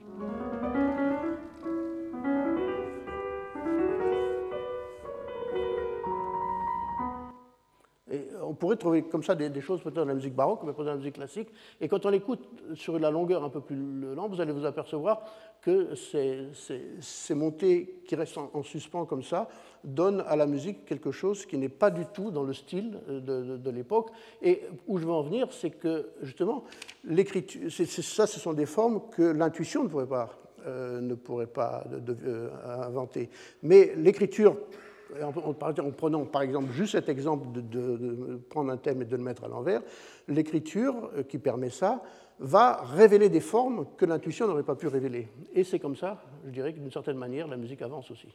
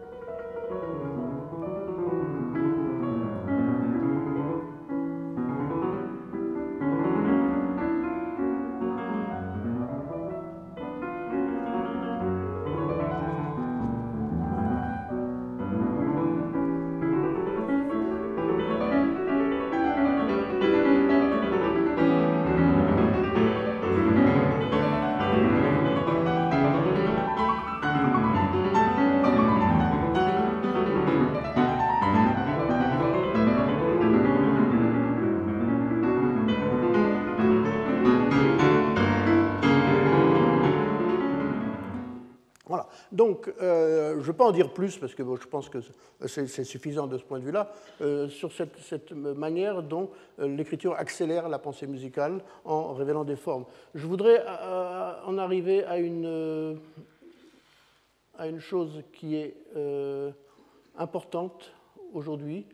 c'est une manière d'écrire la musique avec des notations qui ne sont pas des notations, je dirais, traditionnelles, euh, qui sont des notations euh, plus, plus ouvertes. C'est-à-dire qu'on euh, peut avoir des musiques qui ne sont pas des musiques linéaires, c'est-à-dire ce n'est pas une musique qui va partir d'un point A pour aller à un point B, mais c'est ce que moi j'appelle des paysages sonores, j'appelle ça comme ça, des paysages sonores.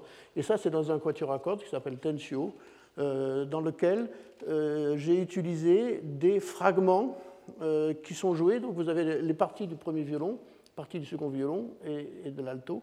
Et ces parties sont composées de manière à ce qu'il n'y a aucune euh, superposition possible. Enfin, elles sont toujours possibles puisqu'ils vont ensemble, mais il n'y a aucune superposition obligée. C'est-à-dire que les musiciens peuvent jouer dans un espace qui, cette fois-ci, est ultra liste, c'est ultra liste, c'est-à-dire qu'il n'y a absolument aucune contrainte de temps. Euh, et le, temps pendant lequel va se, dérouler ce paysage est un temps qui sera laissé à la liberté de l'interprète. Donc tout est écrit, c'est-à-dire que ce n'est pas du tout de l'improvisation, chaque, euh, expression est écrite, chaque mode de jeu est, écrit, mais la durée, le temps dans lequel ça va se déployer est libre, et la superposition des instruments les uns par rapport aux autres va créer cette, euh, forme très libre que j'appelle des paysages sonores et que, qui donnent, alors l'intérêt de ça, c'est évidemment pas non plus pour quelque chose de formel, c'est ça, ça va vous nécessiter, enfin ça va vous amener à une écoute contemplative. Pourquoi j'appelle ça des paysages sonores? C'est-à-dire que quand on regarde un paysage, euh, et même quand on regarde un tableau dans, le visuel, l'œil est beaucoup plus libre que quand l'oreille écoute une musique. C'est-à-dire que si vous regardez un paysage, vous êtes libre d'aller à droite ou à gauche. C'est-à-dire que l'ordre dans lequel vous allez regarder le paysage ou dans lequel vos yeux vont parcourir une œuvre picturale est un espace libre. Alors que vous pouvez conditionner, si vous voulez. Enfin, disons qu'il n'y a pas de, il n'y a, pas de, a pas de choses qui soient, qui soient vraiment obligées, tandis que, évidemment, le temps de la musique est un temps qui est dirigé, puisque le compositeur décide que vous commencez à tel moment et l'heure va se terminer ici. Mais on peut composer des musiques qui demandent, enfin qui sollicitent plutôt une, une grande liberté de la part de l'auditeur, c'est-à-dire qui ne va pas être conduit fatalement à un point, mais ça va être comme un paysage, et donc l'auditeur va pouvoir écouter des éléments différents de ce paysage qui va se développer, mais qui n'est pas quelque chose de directionnel et qui n'est pas linéaire. C'est-à-dire qu'on on peut le lire dans un sens ou dans un autre. la, musique ne perd pas son sens, si elle a un sens.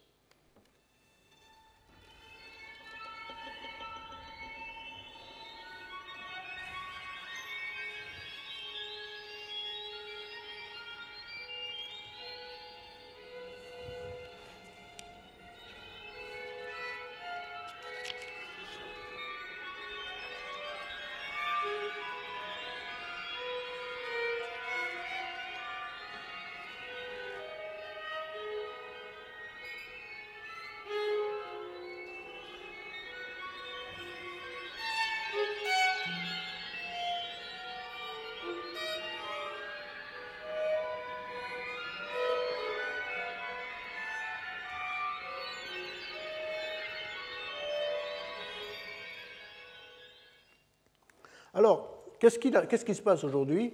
Euh, Il se passe que euh, les techniques instrumentales évoluent beaucoup, c'est-à-dire qu'on n'utilise plus tout le temps les instruments de la même manière que celles qui étaient utilisées au XIXe siècle ou même au début du XXe siècle. Et même, les instruments ont toujours évolué, puisque même Berlioz, quand il a composé la symphonie fantastique, il a fait jouer euh, les violons avec le bois de l'archer, non pas avec l'archer, à certains moments dans, la, scène de, la nuit de sabbat. Donc il y a toujours eu cette volonté de faire, faire aux instruments autre chose que ce pour quoi ils étaient construits. Ça, ça ne date pas d'aujourd'hui, ça s'est toujours fait. Alors ça évolue de plus en plus rapidement de temps en temps, mais aujourd'hui, il y a des manières de jouer des instruments qui sont tout à fait euh, différentes. Et par exemple, un compositeur comme Helmut Lachenmann est un compositeur qui, a beaucoup développé ces, euh, ces choses-là. C'est-à-dire qu'on ne joue pas, par exemple, du violoncelle, on joue sur d'autres parties que les cordes, on joue derrière le chevalet, on joue euh, avec d'autres parties pour créer des choses qui, qui, ne sont pas n'importe quoi, c'est des choses qu'il veut obtenir. Qu'est-ce qui se passe? Eh bien, il se passe qu'on retourne finalement à l'ancienne euh, idée des tablatures. C'est-à-dire que quand la musique ne peut, plus, euh, ne peut plus rester dans le domaine qui était le sien, c'est-à-dire juste un domaine de hauteur classique, même si ces deux hauteurs sont traitées de manière euh, non classique, mais disons que, je veux dire, ce n'est pas de l'harmonie tonale qu'on fait, mais quand on, on sort du domaine purement traditionnel d'écriture instrumentale, quand on, veut faire faire autre chose aux instruments, on n'a pas d'autre moyen de le noter que de noter comment est-ce qu'on va, par exemple, placer l'accès sur un, violon, comment est-ce qu'on va placer, on va souffler de quelle manière dans une trompette. Et donc, il faut indiquer l'action à faire. Et ce qu'on va indiquer pour un violon, ne sera pas valable pour une flûte, et ne sera pas valable pour la voix, et ne sera pas valable pour le piano. Donc on retrouve l'idée des tablatures qui revient, alors je ne dis pas qu'elle est, générale pour tous les compositeurs, mais on ne peut pas euh, s'empêcher de remarquer que cette idée revient, euh, revient puisqu'on a cette, euh, cette volonté de faire sortir les instruments de ce pourquoi ils ont été conçus, et dans ce cas-là, la seule chose, c'est d'inscrire très précisément sur la partition la place de de, ces choses-là. Donc vous voyez ici par exemple deux autres extraits de deux pièces de la Renman, une qui est pour, pour violoncelle solo, et là on a les quatre cordes qui sont derrière le chevalet, et il indique sur quelle corde on joue. Donc c'est vraiment la place, ce n'est pas, pas une écriture symbolique, c'est une écriture d'action qui nous indique exactement quelle est la place du, du, sur la place de l'archer sur la corde. Et ici, c'est une notation pour clarinette qui indique ce qu'on appelle des multiphoniques, c'est-à-dire que l'instrument peut faire produire plusieurs sons à la fois. Mais évidemment, cette notation-là est inutilisable pour, pour, pour cet instrument-là. On ne peut pas avoir les deux. Alors, euh, je voulais faire une pause, mais je pense qu'on va peut-être garder encore un quart d'heure. Euh, et puis, je voudrais vous exposer à la fin ce que je, sur, quoi je voulais terminer, euh, qui est évidemment l'utilisation de l'écriture dans la musique électronique, qui est donc un sujet qui nous intéresse beaucoup, euh, enfin certains d'entre nous, et sur lequel on, travaille depuis longtemps. Mais il y a en ce moment un groupe de travail qui vient de se constituer avec Gérard Berry et Julia Blondeau et plusieurs chercheurs. Euh, Jean-Louis Javito, Serge Le Mouton, donc, qu'on va, on est en train de, se, réfléchir si on pourrait trouver une manière de, euh, de faire de l'écriture de la musique électronique. Alors moi, je voudrais partir de trois éléments qui me paraissent importants pour bien comprendre le rôle d'un ordinateur dans, euh, dans, la musique et peut-être en général, mais j'ai toujours vu sur ces trois, sur ces trois domaines. C'est-à-dire qu'un ordinateur peut agir de manière déterministe, c'est-à-dire qu'on lui donne des règles, euh, des contraintes, et le programme va exécuter ces contraintes. Donc ça, on, on, lui demande de faire un calcul, et le programme fait ce qu'on lui dit, si on arrive à bien lui faire comprendre. Mais donc ça, c'est quelque chose de déterministe dans lequel le programme obéit à des règles. Une deuxième portée, deuxième mode, qui est un mode analytique, qui est quand l'ordinateur prend des informations dans le monde extérieur. Alors ça, c'est très important en musique en ce moment, c'est même fondamental c'est-à-dire qu'on peut faire des musiques dans lesquelles une partie de l'information n'est pas dans la partition, mais va être captée dans le monde extérieur, et pour la, musique, ce sera, le monde extérieur sera donné par un micro qui va analyser une voix, un instrument, qui va analyser le son, et qui va reprendre l'information de cette analyse et qui va l'introduire dans le programme qui, lui, va fabriquer le son. C'est-à-dire qu'il y a tout un, quelque chose qui est inconnu, qui est évidemment l'information qui, est, euh, qui va être pris dans le monde extérieur. Alors ça peut être par un micro, évidemment, mais ça peut être aussi des fois par des caméras, par des capteurs, etc. Donc ça, c'est un mode analytique. Et le troisième mode, c'est indéterministe, c'est-à-dire que ce que peut faire un ordinateur tout seul, sans qu'on lui demande, c'est calculer, enfin il faut lui demander, mais enfin disons, il n'y a pas besoin de donner de règles précises, c'est calculer des nombres aléatoires. Et on s'en sert beaucoup. L'aléatoire est quelque chose qui est très important dans, dans l'utilisation des, ordinateurs en musique. Alors, euh, il y a une chose qui est fondamentale, c'est ce que j'appelle mon information manquante dans une partition. Alors là, j'ai pris à dessin une, partition ancienne, c'est une partition de Bach, euh, une pièce pour violon seul. C'est une partition euh, qui est celle sur laquelle le musicien va jouer et dans laquelle vous n'avez pas de tempo. Bach n'indiquait pas de tempo. Maintenant, on indique des tempos. Mais Bach, à l'époque, n'indiquait pas de tempo. Les gens savaient, par tradition orale, quel est le tempo qu'il fallait utiliser pour jouer une partition. On n'indiquait pas non plus de nuances. Les gens le savaient.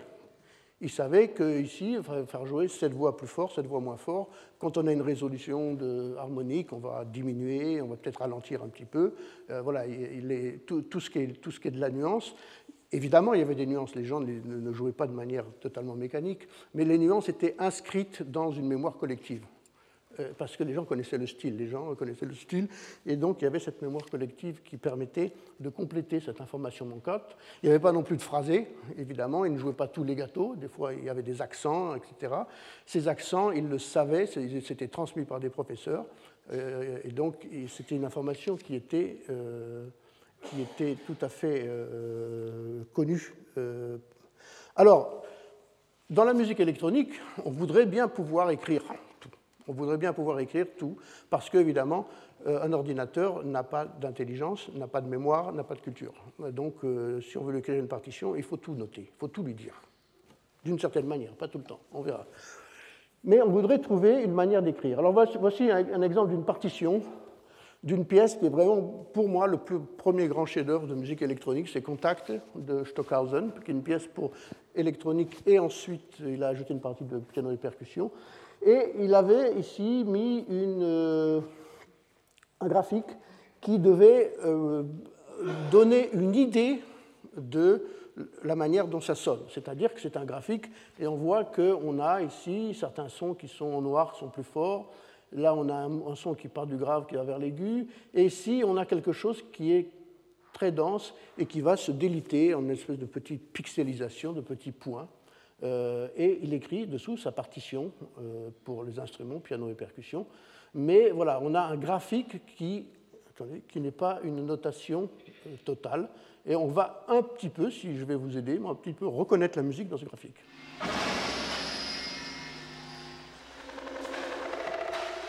C'est assez difficile déjà?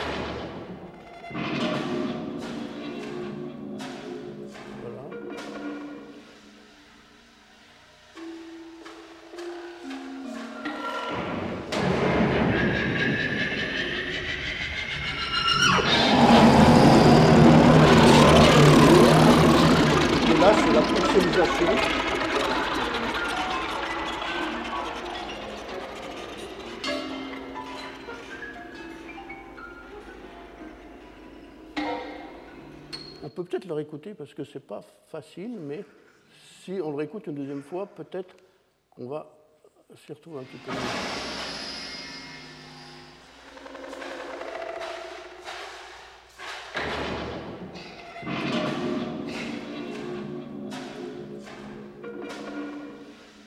Ça, ce sont ces, ces petits coups qu'on entend. Voilà.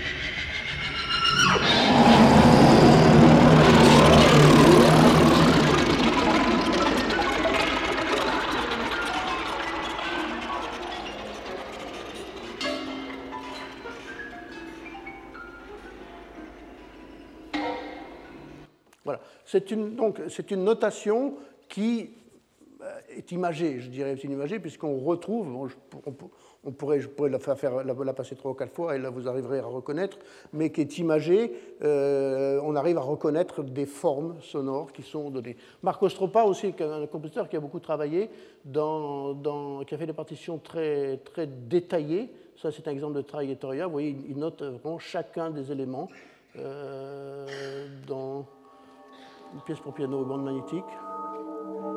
Donc chaque son, chaque harmonie est, vraiment noté. Et chaque profil, la manière dont les sons quittent, euh, s'en vont,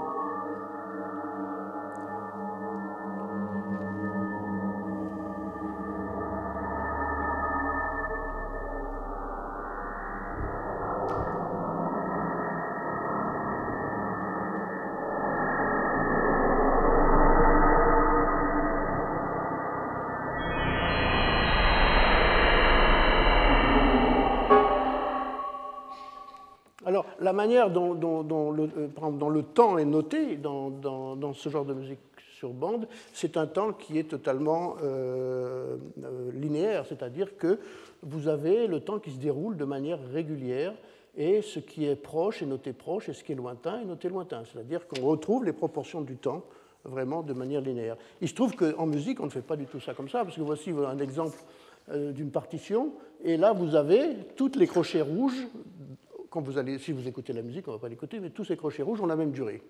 Mais il se trouve que des fois, on a besoin de beaucoup de place pour mettre des événements, et des fois, on n'a besoin que de deux notes, donc on diminue la place. Donc, la, notation est, tout à fait symbolique, puisqu'on n'a pas cette, euh, euh, euh, linéarité qui fait qu'on on, peut abstraire cette qualité euh, parce que le, temps n'est pas quelque chose qui est défini d'un point de vue proportionnel. On peut définir aussi dans la musique électronique, on peut définir des processus, c'est-à-dire que des fois la musique euh, ne va pas naître de quelque chose qui va être euh, dans lequel on va lui dire de faire, on va dire à l'ordinateur de faire exactement chaque chose à tel moment, on va lui donner, mais on va demander à l'ordinateur de faire un calcul, c'est-à-dire de calculer un processus qui va nous permettre, par exemple, de faire une note répétée, qui va se dérouler, de faire une spatialisation, de créer des transformations, mais le processus va se dérouler dans le temps et va se répéter, et donc le, processus sera calculé de manière interne par la machine, et il va se dérouler le temps qu'on veut. Il va commencer à un moment, il va se terminer à un autre, mais la manière dont ce processus va évoluer dans le temps se fera dans une temporalité qui sera différente de celle des instruments, parce que les instruments vont obéir des fois à des, règles de, périodicité ou des règles de synchronisation qui vont se superposer avec de la musique électronique qui va réagir de manière autonome par rapport par rapport au, temps général. Alors un autre exemple d'écriture en musique électronique euh, qui, a eu beaucoup de succès, qui en a toujours, c'est ce qu'on appelle l'écriture de notation par patch, c'est-à-dire qu'on donne euh, des, instructions à des boîtes qui sont des, ce qu'on appelle des algorithmes qui vont euh, faire des calculs. Ce calcul sera envoyé dans d'autres boîtes qui va faire des calculs et on va se passer comme ça des informations et le résultat sera donné à la fin. C'est-à-dire qu'on a plusieurs modules de calcul mais qui peuvent intervenir dans un temps euh, totalement libre. C'est-à-dire que ce n'est pas absolument toujours obligatoire que cette boîte-là fasse le calcul avant cette boîte-là. Que, mais des fois, ça peut être des calculs simultanés, mais l'information va être euh, le résultat de, de tous ces calculs. il y a, il deux, programmes, il y a, Open Music et puis il y a euh, Pure Data et puis MaxMSP qui, qui permettent comme ça de créer, de représenter des éléments de, création musicale à partir d'une chaîne de calcul. Mais le temps n'est pas représenté ici, évidemment. Ici, voilà une représentation temporelle, c'est-à-dire c'est alphanumérique, mais euh, c'est-à-dire que ces événements-là vont se dérouler les uns après les autres. C'est-à-dire qu'ici, il va y avoir des informations, celles-ci vont se dérouler après, après. Donc là, il y a une succession temporelle, le temps est inscrit, mais il n'est pas noté de manière symbolique, il est inscrit de manière numérique, et on sait que ces, événements-là doivent se produire avant cela. Donc c'est une chaîne de calcul temporel euh, qui est euh, très rigoureuse. Alors ici, voilà quelque chose qui, euh, qui m'a toujours intéressé, c'est donc un programme qui s'appelle Antescofo, qui a été fait par un chercheur Archiaconte, qui, qui, était à l'IRCAM, maintenant il travaille de manière indépendante, c'est deux manières de représenter le temps. C'est-à-dire qu'ici, c'était une manière ancienne dans laquelle le temps était représenté de manière réelle. C'est-à-dire qu'ici, j'avais 4000 millisecondes, c'est-à-dire 4 secondes. Je disais que euh, cet, élément-là va durer 4 secondes. Cet élément-là va durer 4 secondes aussi. Et ça, c'est ce qu'on appelle des délais, c'est-à-dire que ça va commencer avec une seconde. C'est-à-dire que là, on est près du temps de la machine, c'est-à-dire qu'on dit à quel moment ça va, commencer, à quel moment ça va s'arrêter. Il se trouve qu'en musique, on ne calcule pas le temps comme ça. En musique, le temps est une proportion, c'est-à-dire qu'on dit je vais jouer à quatre temps, mais il va y avoir un tempo. Et donc les temps vont dépendre du tempo. Et ça, c'est une autre manière de la représenter.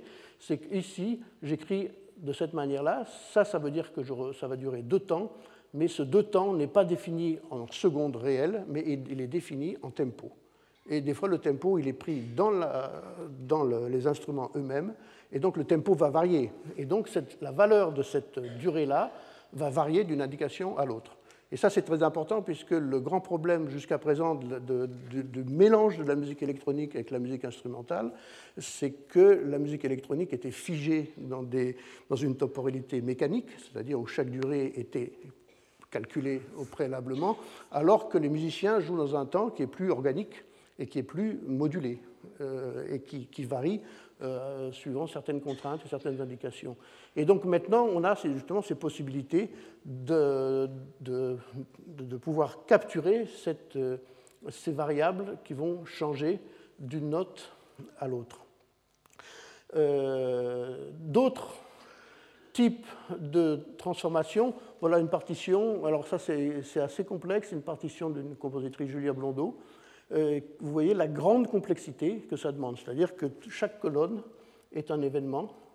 Et ça, c'est la partition. Et ça, c'est tout ce qui décrit la chaîne d'événements. Et donc, on voit que pour un ordinateur, il faut lui donner énormément d'informations pour qu'il puisse produire quelque chose, puisqu'il y a justement, il n'a pas cette, cette composante de tradition orale qu'on avait avec les instruments traditionnels. Donc il faut tout lui indiquer, sauf dans le cas où on donne des, éléments qui sont captés dans, le, monde euh, extérieur. Et c'est ce que j'appelle des partitions virtuelles, c'est-à-dire une partition virtuelle, et je vais en terminer euh, sur, ce, sur, cette euh, donnée-là. Une partition virtuelle, c'est une partition dont on connaît les événements, mais pas leur valeur exacte, et les valeurs sont déterminées par l'analyse en temps réel de l'interprétation. C'est-à-dire que je peux déterminer, euh, je vais travailler, par exemple, je vais capturer certains éléments, par exemple, je vais capturer des éléments d'une voix, je vais analyser la voix, je vais prendre ces éléments et je vais faire de la musique avec, je vais composer avec. Je ne sais pas exactement ce que la voix va faire au moment où elle va le faire, ou juste avant qu'elle va le faire. Et je vais vous donner par exemple un exemple euh, assez... Voilà, vous avez une chanteuse, ça c'est Donatienne Michel Dansac, vous lui mettez un micro, vous lui mettez un ordinateur, et vous calculez les formants de sa voix. Les formants, c'est-à-dire, c'est quand vous faites des voyelles, euh, en acoustique, ça s'appelle des formants, c'est-à-dire ce sont des places bien particulières de, de, sa voix. On sait que les formants vont se mettre sur certaines fréquences. Ces formants qu'on capture en temps réel vont être envoyés dans un programme qui va les recevoir et qui va les envoyer dans un programme de synthèse. Et le programme de synthèse va reproduire exactement ce que la voix a fait. C'est-à-dire, il va reproduire, on va retrouver que le, son électronique qui va accompagner la voix de la chanteuse va se trouver sur les mêmes endroits que la voix, que, que les paramètres qui composent la voix. Et ça, ça va être envoyé sur un haut-parleur. Et donc c'est un cas où donc, une partie de la musique provient de l'information qui vient du monde extérieur, et dans ce cas-là c'est par micro. Et voilà un exemple de, cette pièce euh, dans laquelle tout ce que la chanteuse va chanter va se retrouver dans la musique électronique euh, qui, suit. Et donc c'est une information qui n'est pas prédictible, puisque la, chanteuse ne sait pas, elle, sait qu'elle va chanter un sol ou un la, elle, va chanter un a, un i ou un u, mais elle ne sait pas si elle va faire son formant à 300 Hz ou à 1400 Hz, évidemment. Donc euh, c'est une information qui est prédictible par zone très générale, mais pas euh, avec une précision. Et donc c'est une composante aléatoire qui est très importante dans la composition de la musique actuelle.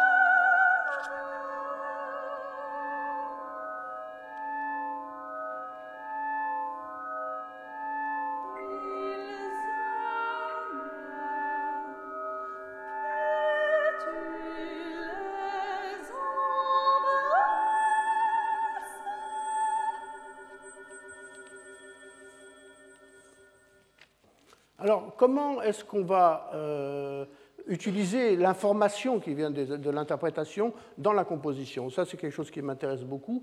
Alors, j'ai fait euh, une autre euh, pièce un peu plus récemment qui s'appelle Partita 1 pour l'alto, dans lequel je me suis intéressé au, geste de, de l'altiste, donc le geste de, l'archet sur la corde. Et un archet, ça transmet plusieurs types d'informations c'est-à-dire qu'on peut savoir combien de temps l'archet va toucher la corde, donc la durée du son, et on peut, savoir s'il fait un son en crescendo, quelle va être la valeur finale du son.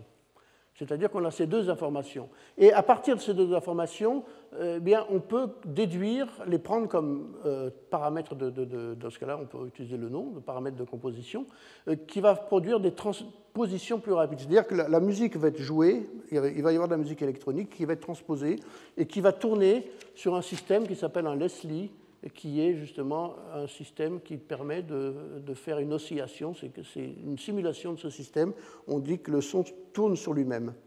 Et la vitesse avec laquelle ça va tourner va dépendre de ce que va produire l'instrument, c'est-à-dire plus il va faire un son court, plus le son va être projeté dans les aigus, et plus euh, le système de rotation va être rapide. Et s'il joue moins fort et plus lentement, eh bien, il va faire moduler le son électronique de façon moins, moins grande.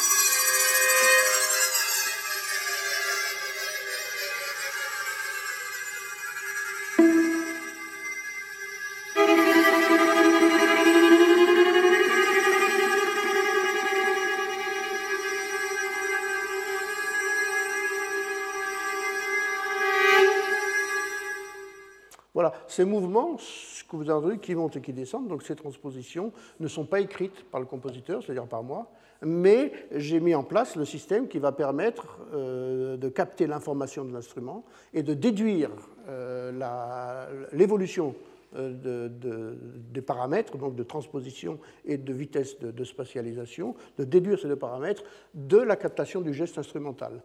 Et donc c'est l'instrument ce, qui est, ce que je trouve très passionnant avec les nouvelles technologies, euh, enfin elles ne sont pas si nouvelles que ça, mais la nouvelle manière dont on peut utiliser les technologies informatiques, c'est qu'avec cette possibilité de capter l'information dans le monde réel, donc dans ce cas-là c'est l'interprète, eh bien on peut refaire, réintégrer l'interprétation à l'intérieur de la musique électronique qui en était privée jusqu'à jusqu'à une époque encore assez euh, récente. Et donc il peut y avoir une interprétation, c'est-à-dire que chaque va devenir quelque chose d'assez euh, nouveau et assez unique à l'intérieur de, euh, de, la musique. Euh, le temps a passé trop vite, j'avais encore beaucoup de choses à vous dire, mais bon, j'aurai l'occasion de vous, le dire dans les prochaines, dans les prochaines séances. Je voulais parler évidemment du jeu, du travail sur la musique aléatoire avec les calculs des probabilités, mais on aura l'occasion d'y revenir grandement. donc je vous dis à la semaine prochaine j'aurai le plaisir d'accueillir euh, Philippe Leroux, qui vient du Canada, qui va nous parler de la spatialisation. On va traiter du thème de l'espace en musique. L'espace comme quantité, enfin comme euh, élément mental, mais aussi l'espace physique, comment spatialiser les sons, qu'est-ce que ça veut dire spatialiser un son, l'espace de la salle de concert, euh, comment disposer un orchestre dans une salle de concert, comment est-ce qu'on peut repenser cet espace, ce qui est aussi un de mes, de mes travaux actuels. Et donc, c'est ce dont nous allons parler euh, la semaine prochaine. Merci de votre attention. Bon après-midi. Au revoir.